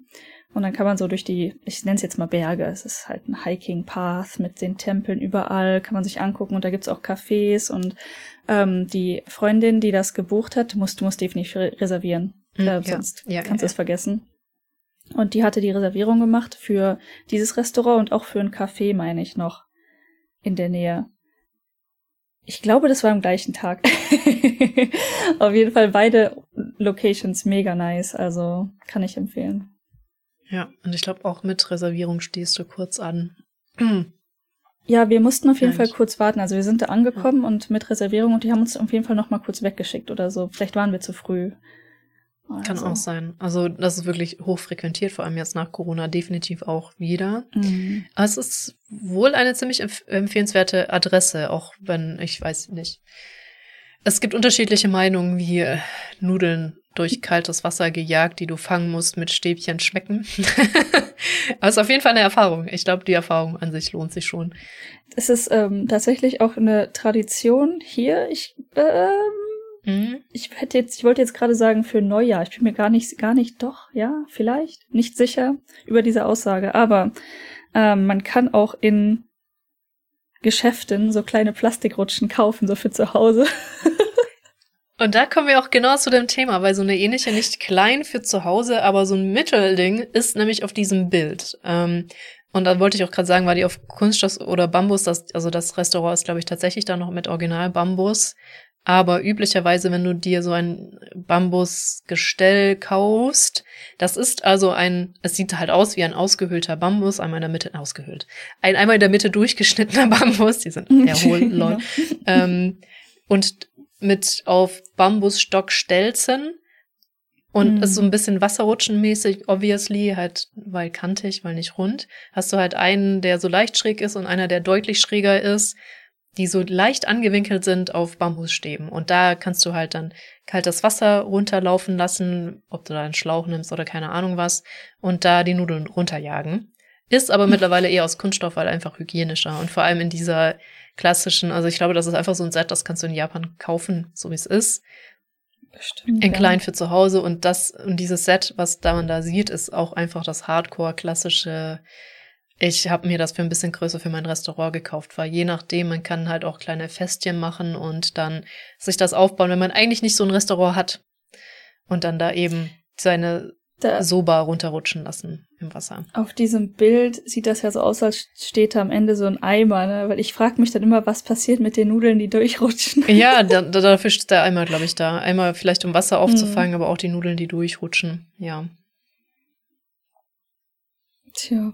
Weil, also du machst das immer so Haufen. Also du gibst immer so ein Knäuel, sag ich mal, die runter, ja. lässt ein Knäuel die runter, Rutsche runterrutschen lassen und einer muss es halt mit seinen Stäbchen auffangen und dann nehmen. Mhm.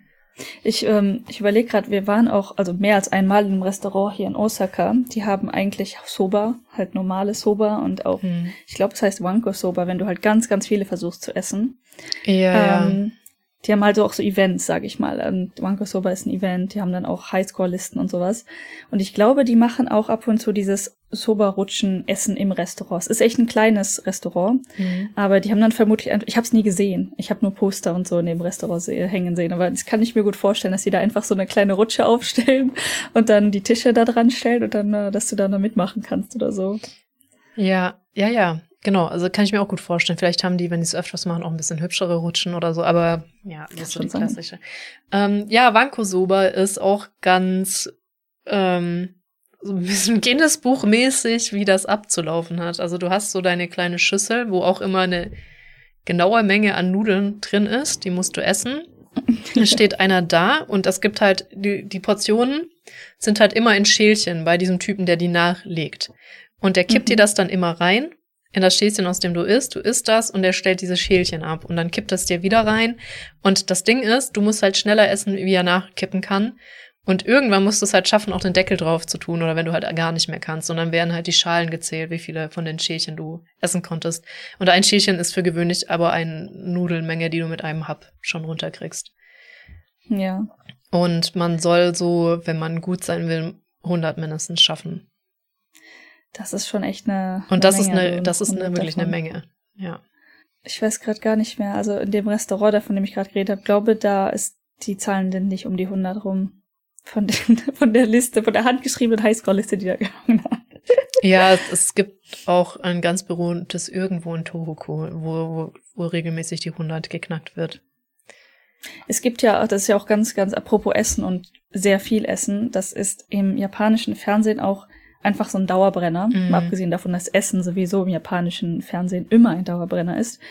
Es gibt hier diese Go-To, kann man sie schon fast Influencer nennen oder so, die einfach, es sind Frauen, die ja. einfach unglaublich viel essen können, weil sie halt einen offenen Magen, also nicht offen, sondern weil sie also keinen restriktiven Magen haben oder so. Ich bin mir gerade gar nicht sicher, wie man das auf Deutsch beschreibt. Halt einfach echt viel in ihren Magen stopfen können, ohne dass ihnen dabei irgendwie schlecht wird. Ja. Und das ist definitiv ein biologischer Unterschied. Also entweder halt so gewachsen oder so gemacht worden. Das weiß ich natürlich nicht. Ähm, das heißt, eine normale Person kann nicht so viel essen. Punkt. Es ja. ist einfach unmöglich. Und hier im japanischen Fernsehen ähm, vergleichen die ganz häufig eine von diesen Frauen dann mit zwei oder drei Dudes äh, vom Fernsehen, die aber auch, also mindestens einer von denen kann ganz gut essen, aber in einem normal menschlichen Rahmen. Mhm. Und die essen dann zusammen und versuchen mehr zu essen als die eine Frau. Und das, das hat, glaube ich, noch nie funktioniert dass die mehr gegessen haben. Ja, also es ist wirklich, das sind unfassbar kleine, sehr, sehr zierliche, ja. extrem schlanke Frauen, die einfach ein ganzes Pferd in sich reinstopfen können. Das ist wirklich das unfassbar. Sind, das sind absolut unmenschliche Mengen. Wirklich. Ja, es sind wirklich unmenschliche. Ich weiß auch gar nicht, wo das Platz hat in so einem kleinen Menschen. Also wo dir das einfach schon von der Masse her, das ist äh, ja, total verrückt. Also ne? da ist auch also ich meine, du siehst das, ne? Also die haben dann Klamotten an und wenn die dann aufstehen, die sind dann auch natürlich expanded, logischerweise, weil wo soll ja. das ganze Essen sonst hingehen, ne? Ja. Und ich glaube, die wiegen die manchmal auch, also vorher und nachher.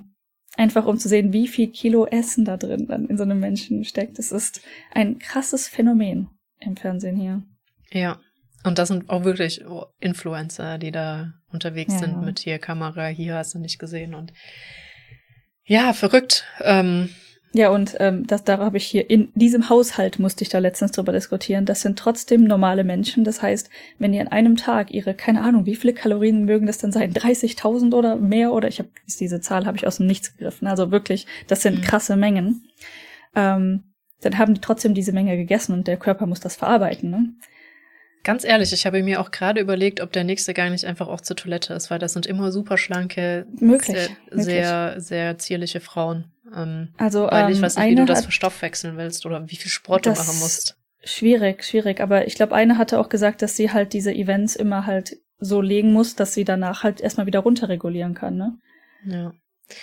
Und dann ist die Sache, müssen die überhaupt, und dann behaupten die halt irgendwas von Training. Und dann denke ich mir, wie soll das funktionieren? Dann würdest du nicht so aussehen.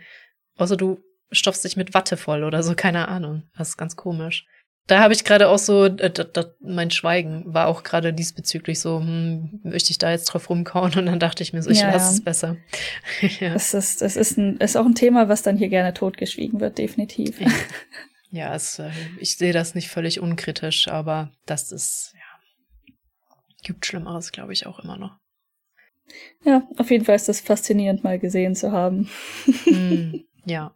Und die, die essen natürlich dann auch sehr gerne so Wanko Soba, weil das ist einfach spannend. Ja, das stimmt. Oder, oder, also es gibt auch richtig viele Challenges an sich, nicht nur für so Leute, aber es, Mhm. in Japan gibt's auch ganz oft. Schaffst du die Menge X, schaffst du das, schaffst du dies.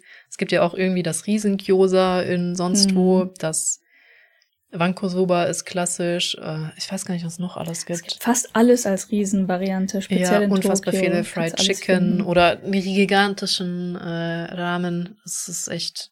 Genau, gigantisches Rahmen gibt's definitiv. Und ich glaube, letztens im Fernsehen war auch gigantisches Mabodofu heißt das. Das ist so Tofu mit ähm, Fleisch und Soße in scharf auf Reis.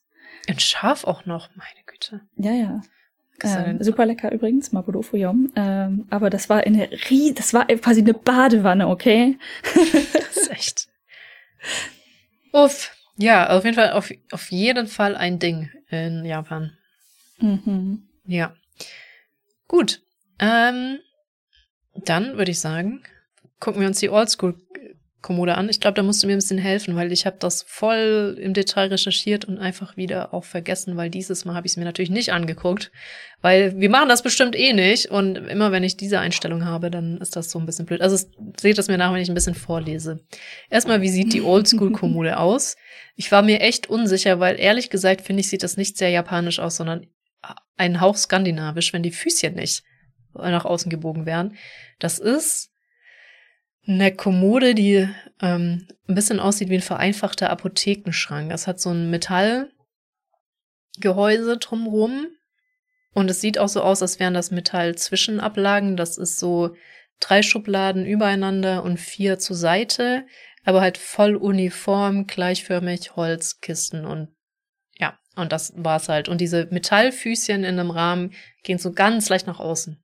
So, so sieht die aus. Interessant. Ja. Und ich habe mir da, glaube ich, damals echt einen Wolf gegoogelt, da erinnere ich mich noch dran. Ähm, und dann habe ich, bin ich zu dem Schluss gefunden, dass die Schubladen schon ein bisschen ähnlich sind, aber das Metallgerüst zum Beispiel in Japan nicht vorkommt. Und die Schubladen sind normalerweise auch nie gleich groß und eher hast du so ein Sammelsurium von Schubladen, die mal größer, kleiner sind oder auch ähm, so eine Truhe mit dabei drinne, also oder auch mal Aufmachteile Mhm. und dass das nicht ganz äh, so uniform einfach ist. Und dann sagte ich da, siehe Stufenschrank. Ah, die muss, hatte ich die nicht mal untereinander sortiert? Toll, jetzt sind sie nicht mehr untereinander sortiert. Ich habe die mal extra untereinander getan. Ach genau, weil dann gibt's da einen Stufenschrank auch. Der ist sehr japanisch. Also das ist sozusagen eine Treppe. Da gibt's zum Ah. Beispiel eine längere Schublade drin, neben einer kleinen Schublade. Dann gibt's so ein Fach, was du mit Bambus einfach so aufschieben kannst und wieder zu, also aufschieben, so kleine Türchen, wie Schiebetürchen, Ah, ja, die ja, du auf sind und zuschieben klassisch. kannst. Mhm. Die sind ziemlich klassisch. Und das ist halt irgendwie als Treppe angeordnet. Und das habe ich ganz häufig gefunden im japanischen, in Japan, japanischer Kontext. Allerdings ist die hier hell. Ist wieder so ähm, sehr, sehr hell und das ist eigentlich eher auch dunkel. Und dann gibt's auch noch die Tansu-Kommode, die auch sehr klassisch japanisch ist, nur dass die jetzt hier auch hell ist. Und die sieht eigentlich aus wie so ein, fast gar nicht wie eine Kommode, weil die keine Füße hat, sondern eher was, was du auf den Tisch stellst. Aber die ist wohl sehr groß. Das ist einfach ganz normale Kommode mit drei gleich großen Schubladen, die du halt aufziehen kannst und ziemlich länglich. Und auch, es hat auch Metallbeschläge an den Ecken. Das ist auch antik, klassisch. So, nur gab's die früher eher mit floralen Mustern. Und das Ding ist, deswegen, das ist auch dann eher für mich keine Kommode, weil die waren auch tragbar oder hatten Rollen. Oh. Und das ist dieses klassische Ding, wo früher alle wichtigen Besitztümer aufbewahrt worden sind oder mit dem du auf Reisen gegangen bist. Mit der ganzen Kommode. Mit der ganzen Kommode, ja, wo sollst du es reintun? Aber anscheinend mit der ganzen Kommode. Lagerung von Schwertern für Samurai, Kräutern und Teeutensilien. Der heißt dann Chatansu, Kräuter, Geschäftsbücher, ausladende Zeremoniekleidung. Das ist dann nochmal ein anderer Tanzu, Isho-Tanzu. Ah, und bei der Geburt der Tochter wird ein Kiribaum Blauglockenbaum gepflanzt, aus dessen schnell wachsendem Holz wurde anlässlich ihrer Hochzeit ein Tanzu gefertigt, der den Stand ihrer Familie repräsentierte und in dem sie ihre Besitztümer zur Familie des Ehemanns schickte. Ach so. Mhm. Oh Mann. Also zusammen, So, so. zusammenfassend, der Stufenschrank ist typisch japanisch, der hat aber auch mehr dieses äh, mal so, mal so Schubladenmuster, sage ich. Die Tanzu-Kommode ist sehr klassisch, aber wie gesagt, eigentlich mit dunklem Holz. Ich habe es auch nicht einmal mit hellem Holz gefunden, als ich recherchiert habe. Und dann, ich hatte die mal zusammenkopiert, jetzt muss ich wieder ganz doll scrollen, die Oldschool-Kommode eher weniger. Ähm, Ja, ich überlege auch gerade die ganze Zeit krampfhaft, ob ich mal so eine Kommode irgendwo gesehen habe. Ja, schwierig. ja, hast du aber so einen Stufenschrank und diese Tanzu-Kommode, hast du sowas schon mal gesehen? Googlest du jetzt Tanzu-Kommoden, wie die eigentlich aussehen? Nee, ich ähm, wollte gerade, aber das ist einfach fünfmal. ah, jetzt bin ich kurz beim Stufenschrank. Ja, die, sowas gibt's hier. Vielleicht eher so modernmäßig. Mal gucken, Tanso, Kommode. Ja. Ja, gibt es hier, ne? Also tatsächlich auch viel zu kaufen, aber ich bin mir nicht sicher, ob das jetzt was in der Form Originales ist. Also wenn du verstehst, was ich meine. Ich, ich müsste. Ja, wahrscheinlich haben die sich auch einfach weiterentwickelt, weil auch Japaner mögen sich gelegentlich weiterentwickeln. Oh, und ja, ich habe gerade, ich habe das gerade gegoogelt. Ähm, Mhm. die, die Bilder, die dabei rumkommen, sehen tatsächlich eher klassisch aus. Ja. Also es ist sehr, tatsächlich sehr einmodernt, was in Animal Crossing rumsteht, weil das sehr uniform trotz allem ist und mit gleichen Schubladen und mit sehr hellem Holz. Und eigentlich ist das Holz dunkel, eher rötlich. Mm. Ja. Ja, sowas habe ich definitiv schon mal gesehen auch. Mm -mm -mm. Ich glaube, die äh, Eltern von Yuto zum Beispiel, die haben so ein Ding ähm, an auf einer Wand, also nicht nur eins, nicht so hoch, mehr so flach und lang. Hm. Wie beschreibe ich das? So dass es nur dir so bis hüfthoch hochgeht, aber dafür halt die ganze Wand haben die so so eine Art Kommode, wo du dann Sachen drauf abstellen kannst als äh, wie nennt man denn sowas? Abstelldings. Ja, und also oft ist es auch so, dass du halt nicht nur Schubladen hast, wie das jetzt hier in Animal Crossing ist, sondern halt auch äh, Fächer oder Fächer mit Türen oder Fächer mit diesen Schiebedingern vorne dran. Ja. Doch gar nicht so selten, wenn auch die Oldschool-Kommode irgendwie ein bisschen aus der Reihe fällt. Ja, dann das nächste wäre das Ölfassbad, das Kesselbad, was ich auch spannend finde, weil ich persönlich habe das kaum gefunden, nicht gut recherchieren können. Ähm, in Deutschland würde das wohl Badetonne heißen und nicht Kesselbad oder sowas. Das Einzige, was ich finden konnte und auch nicht gut ist, das heißt dann Goem Monburu, Goemonburu. Das ist wohl schon ein typisches altes Metallbad, japanisches. YouTuber sind sehr gut darin, die in allen möglichen Orten zu finden. Es ist also gar nicht mal so unüblich früher gewesen, aber ich habe absolut nichts dazu gefunden im Internet. Nicht auf Sprachen, die ich sprechen kann zumindest. Ähm, und auch wenn man das googelt, den Begriff, dann findet man auch fast nichts.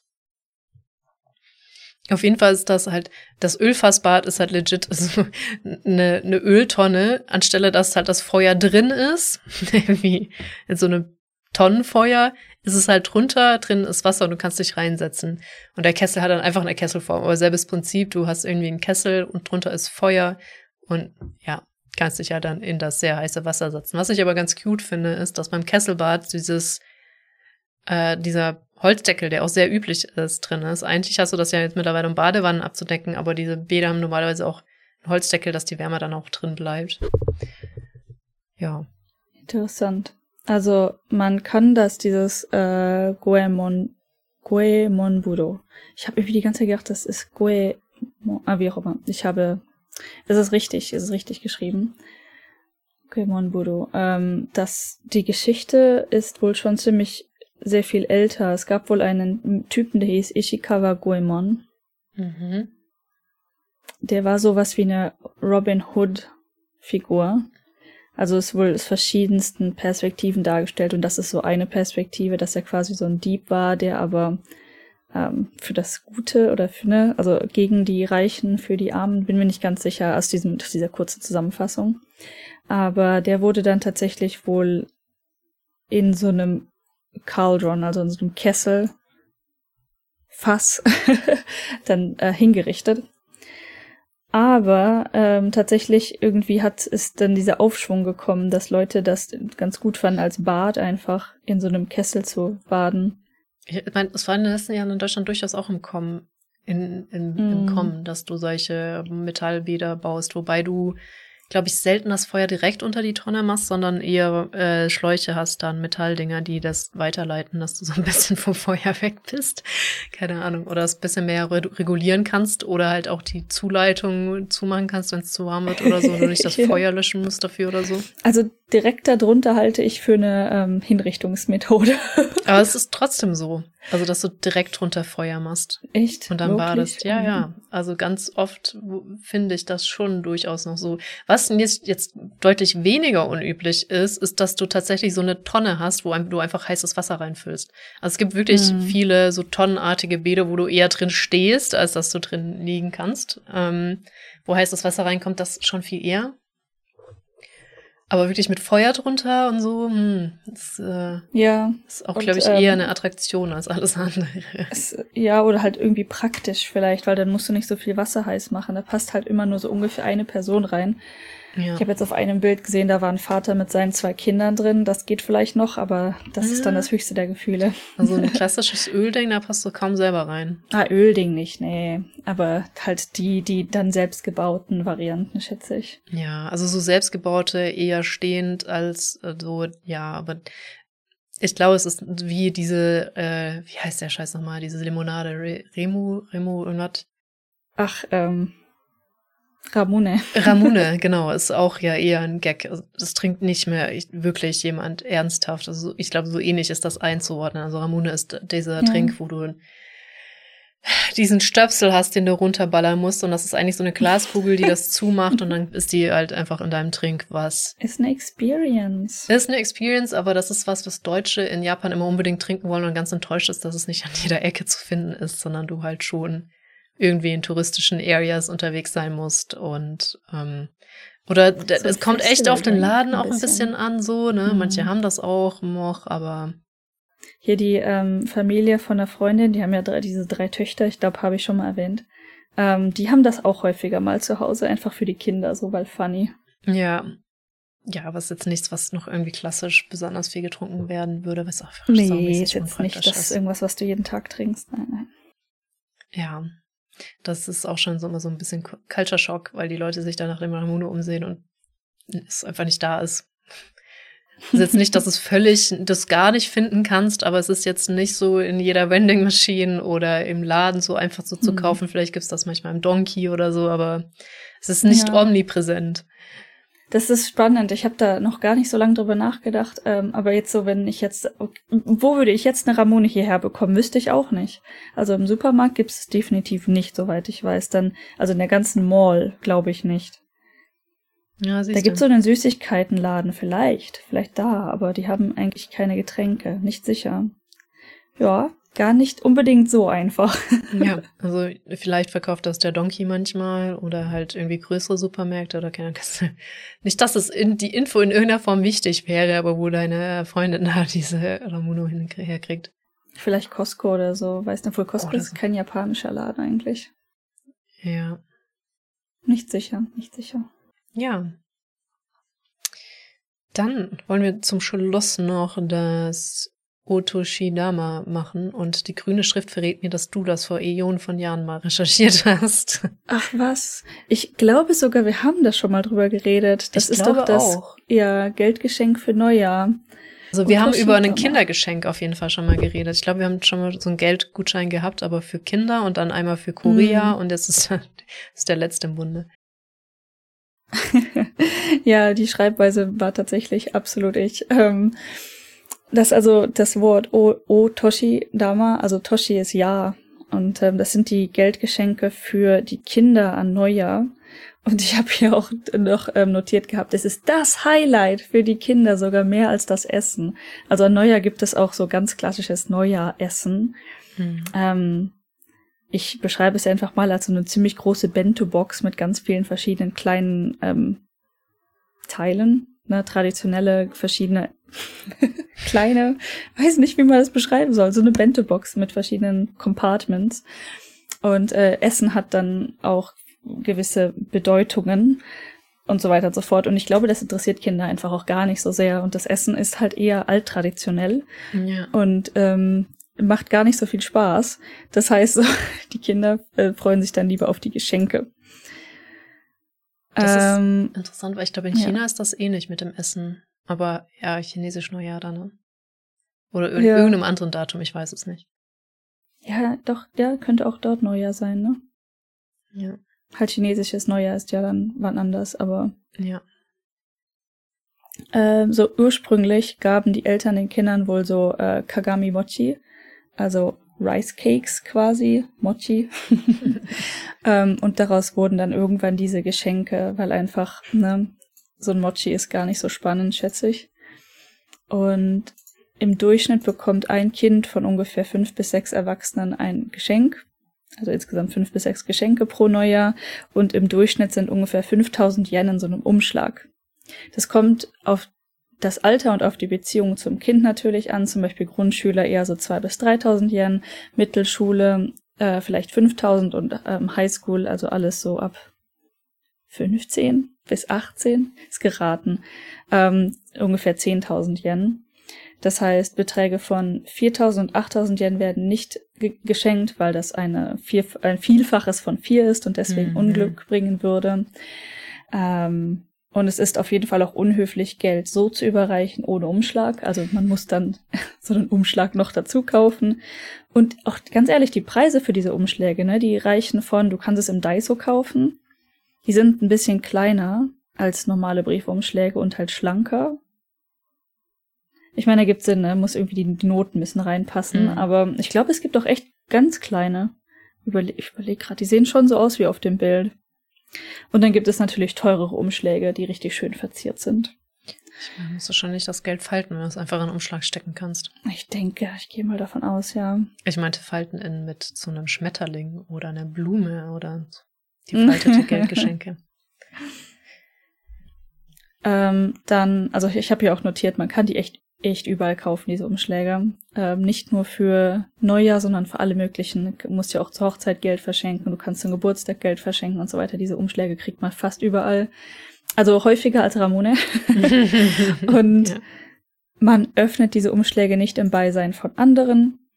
Ähm, naja, und die häufigst gekauften Dinge mit diesen, ich glaube, das zwar gab es so eine Statistik zu und der Artikel, den ich gelesen hatte, sind natürlich Games, also irgendwie PlayStation oder PC Games, Apps, Musik und Klamotten. Ja, äh, nochmal ganz kurz, Kagami Mochi hatten wir tatsächlich nochmal, hatten wir schon drüber geredet. Das ist meistens so ein Häuschen mit einem größeren Reis Mochi-Flasen, Flatschen und einem kleineren Flatschen drüber und so einer Bitterorange Mhm. drauf. Ähm, so das klassische, klassische Ding, aber das hatten wir auch schon mal. Wir haben übrigens, Fun Fact, unseren noch immer hier stehen. Ich sollte ihn mal echt wegessen. Mach das. ist der nicht, ist nicht bald wieder Jahr. Neujahr?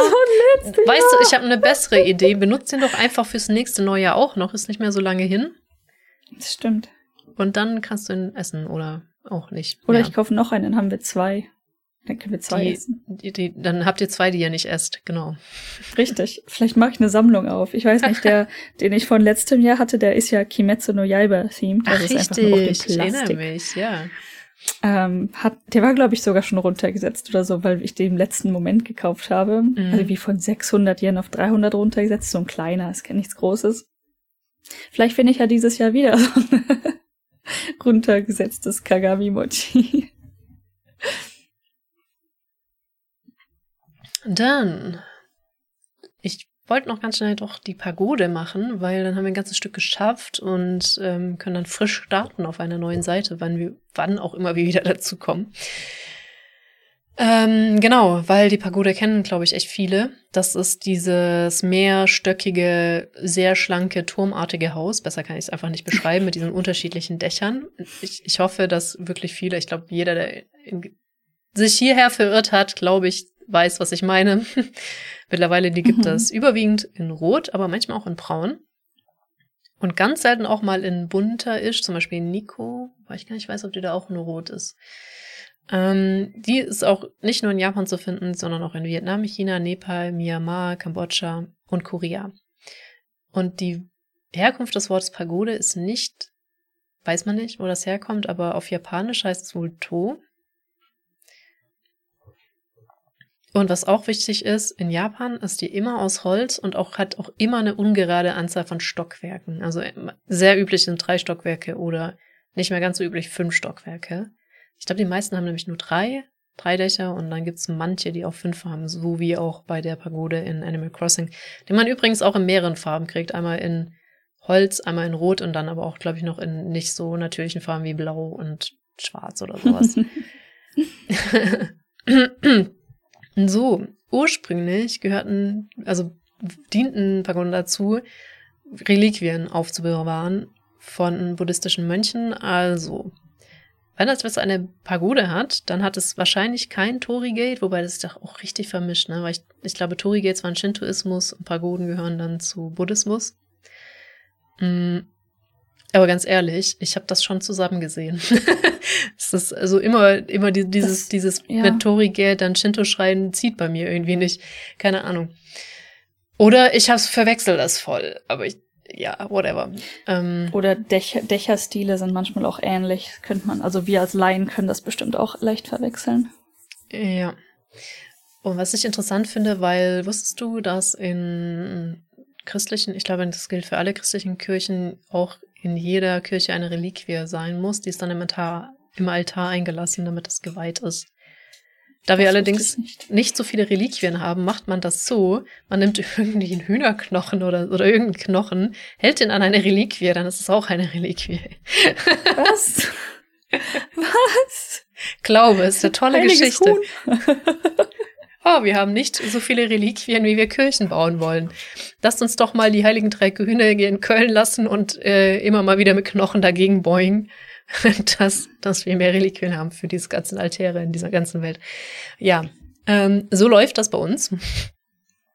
Allerdings, der Buddhismus hat sich auch ausgebreitet äh, nach Ostasien und deswegen kamen die Pagoden auch nach Osten und entwickelten sich als so eine typischen ostasiatischen Traditionsarchitektur. Und Reliquien sind jetzt da, also die haben, glaube ich, nicht diesen Schwachsinn gemacht mit wir halten andere Knochen an Reliquien, sondern es gibt da wohl jetzt symbolische Gaben, die auch in solchen Schreien aber immer noch wohl aufbewahrt werden. Und bis zum sogenannten Shimbutsu Bunri von 1868. Ach, siehst du mal. Ha, so, also es gab wohl diesen Shimbutsu Buri 1868 und damit hat sich Buddhismus und Shintoismus deutlich enger miteinander verwogen. Deswegen gibt es Pagoden jetzt auch selten in Shinto-Tempeln. Was vielleicht erklären würde, warum man Tori-Gates und äh, Pagoden auch manchmal zusammen sieht. Hm. Ja, sehr interessant. Und ich glaube, eine der berühmtesten Pagoden ist ja zum Beispiel Danke Ghost. Wollte ich auch sagen. das ist die ähm, bei diesem ganz speziellen Bild, das man vom Fuji machen kann. Wo, ähm, Ach, richtig. Ne? Ich habe gerade so viele im Sinn gehabt. Einmal die in, so viele, ja. in Nico, dann die vom Fuji, aber auch die in Wakayama, wo ich den Schrein auch immer vergesse, wo wir durch den Baum gelaufen sind. Das stimmt, ja. Die in Wakayama ist ähm, auch sehr ähm, bekannt. Ich komme, ich weiß ja, so oft da gewesen. Meinst du, ich komme jetzt spontan auf den Namen gerade? Ähm, mit dem Wasserfall. Mhm. Genau, ja. die mit dem Wasserfall im Hintergrund oder die mit dem äh, Fuji im Hintergrund. Aber bei beiden weiß ich nicht, wie sie heißen. Keine Ahnung. Also, dass ich jetzt die in Wakayama gerade vergessen habe, ist schon wirklich eine Schande auf mein Haupt. Aber du hast es ganz oft schon mal eingeworfen, also eigentlich. Auf jeden Fall. weißt du das normalerweise? Mm, wobei ich auch sagen muss, bei Nico möchte ich jetzt noch eingrenzend sagen, das ist nicht nur ein Tempel, das sind ja viele Tempelanlagen. Ich hatte das auch äh, nicht richtig verstanden, aber wir hatten eine ganze äh, Folge über Nico. Eigentlich, es kann gut sein, dass da eigentlich ein paar buddhistische und ein paar Shinto-Schreine einfach sehr nah beieinander das liegen. Ist der, das ist der Nachi Taisha übrigens, Nachi äh, bei Nachi Katsura. ja. Der Nachi Wasserfall. Und da gibt es auch eine Nachi Pagoda. ich weiß nicht, ob die Pagode auch so heißt, aber die ist im gleichen Gebiet. Ja. Es ist Wakayama. Aber Pagoden sind auch fast immer echt hübsch. Ich meine, die in Joga-Tempel in der Nähe von Sendai, fand ich auch sehr hübsch. Es gibt auch noch irgendwo Okay. eine in Yamadera, die sehr hübsch ist. Die ist sehr alt und sehr holzig, aber auch wirklich hübsch so im, im Wald irgendwie verborgen. Da war ich aber auch selber noch nicht. Die äh, beim Fuji heißt Chureto. Chureto Pagoda. Ah, Das kann sich ja keiner. Das kann, ich glaube, ich habe den Namen auch vorher noch nie gehört. Ich Aber glaube auch man nicht. kann einfach Fuji und Pagoda googeln, dann kommt das rum. Ja, das, also das ist wirklich, du hast recht, das ist wirklich das Nummer eins Bild von Japan. Wenn man Japan-Bild, Post, Japan-Postkarte googelt. Ich mach das jetzt mal. Ich google jetzt mal Japan-Postkarte? Japan-Postkarte und sage dir, welches, das wievielte Bild es ist. Oh! Mein Google ist kaputt. Doch, nein, es ist das erste. Es ist das erste. Es ist nur ein anderer Winkel. Und Okay. gezeichnet bei mir. Okay. Okay, ich glaube, ich sehe das Bild, was du meinst. Also hast du auf Bilder geklickt? Ich habe auf Bilder geklickt, ja. Ist das so eine Sammlung an Postkarten? Nee, das ist, habe ich noch ein anderes davor. Okay, interessant. Ähm, aber das erste, also die Post. Oh, das erste Bild, was bei mir bei Japan Postkarte aufploppt, ist von Wandervibe. Haben wir auch schon mal erwähnt. Einer der berühmtesten ähm, Infosammler auf Deutsch für, über Japan. Ja, ich glaube bei mir auch, aber das ist bei mir eine Zeichnung mit der Pagode, dem Fuji und das Haus, was eigentlich unten steht. Also es ergibt gar keinen Sinn, weil von der Seite, Ah, wie es ja, gezeichnet worden ist, hättest du Fuji im Rücken und nicht und nicht vor dir. Deswegen ergibt es wenig Sinn. Ist halt ja. Ah, ja, ja, ja, ja. Ich sehe, ich sehe, glaube ich, was du meinst. Interessant. Ja gut, manche sind halt so Collage, ist eine Zeichnung, ne? Ja. Äh, gut, aber auf jeden Fall, oder dann eben Japan-Reiseführer. Nächstes Experiment. Japan-Reiseführer. Bilder. Auch da haben sie sich gebessert. Das ist der zweite. Das zweite Bild. Mhm. Der zweite Reiseführer, der mir vorgeschlagen wird. Ich habe auch ohne Witz so einen Magneten an meinem, ich wollte gerade Kühlschrank sagen, das stimmt aber gar nicht, der ist hier hochgewandert, an meinem Mhm. Whiteboard hängen. Genau von diesem Bild. Es ist auch wunderschön. Also es ist halt wirklich schön, wenn auch du Fuji komplett sehen kannst ohne Nebel und dann noch die Kirschblüten drunter. Ich meine, das ist halt wirklich, wirklich hübsch. Ich meine, ich stand da auch ewig und habe mich gefreut, dass ich Fuji sehen kann und es war slightly Richtung Herbst, also es hat so ganz langsam angefangen, sich zu färben. Die, das Laub war schon echt schön. Jo. Ja, ich habe ich hab's einmal geschafft, von, ich glaube, zweimal da zu sein, einmal tatsächlich Fuji zu sehen. Die Quote ist gar nicht so schlecht.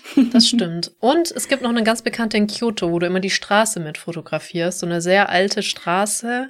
Ach, ja, und ja, Ähm, dann ist da als Fokalpunkt, Gion. du läufst sozusagen, also nicht direkt, die ist so ein bisschen verwinkelt, aber mh, die Pagode ist schön in der Lücke zwischen den Häusern dann letztendlich. Das ist auch ein sehr klassisches Bild.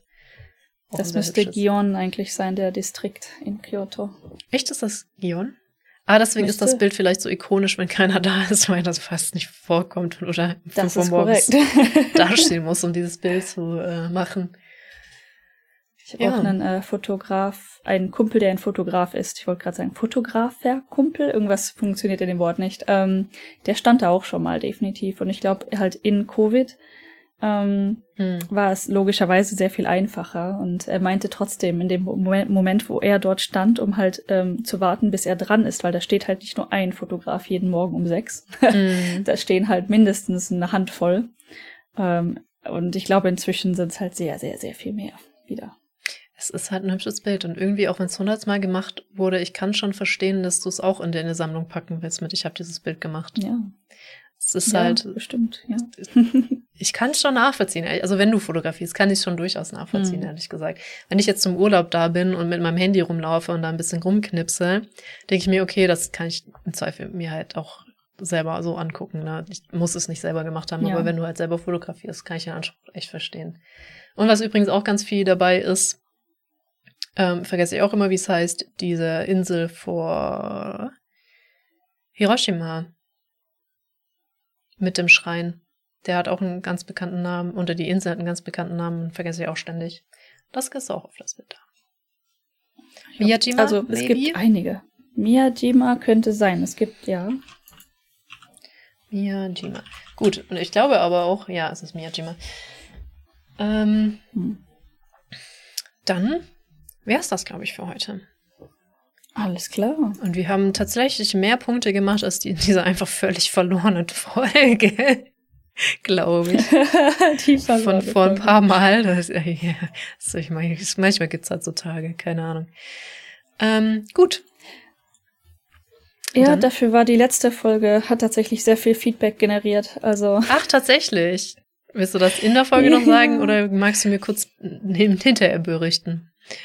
Ich kann auch hin, also äh, ich, einfach Zusammenfassung ist, dass natürlich die äh, erzählte Geschichte von meiner Erfahrung durchaus schockierend war. Ich glaube, das ist einfach die Zusammenfassung, dass ich einfach von sehr vielen Seiten und Ecken gesagt bekommen habe, ja, das ähm, war nicht okay, ne? Also ganz schön grenzüberschreitend. War es so. auch absolut nicht. Also ja, wir hatten ja drüber gesprochen, war, ob du es teilen möchtest, nicht. aber wir dachten, ja, es ist einfach eine zu gute Story. Irgendwann mal also mit Abstand, als dass man es nicht erzählen sollte. Ja, definitiv. Und äh, ich fühle mich persönlich jetzt nicht so traumatisiert, dass ich es nicht erzählen konnte. Ähm, plus, es ist tatsächlich nicht so unüblich, dass sowas halt hier passiert. Ich sag jetzt mal in Anführungszeichen asiatische Eltern. Ähm, dementsprechend ist das vielleicht eine interessante Geschichte für Menschen, die überlegen, ob sie hier vielleicht einen Partner haben wollen oder nicht. ja, das ist die Grobzusammenfassung. Also auf jeden Fall vielen Dank für die Rückmeldung. Ich freue mich auf jeden Fall darüber, dass Anteilnahme genommen wird. ja. Uns geht's gut. Ghosty geht's auch gut. Alles klar. Dann würde ich sagen, in diesem Sinne wünsche ich dir eine wunderschöne gute Nacht. Und oh ja, vielen Dank. Dir auch. Bis zum nächsten Mal. Tschüss. Bye bye.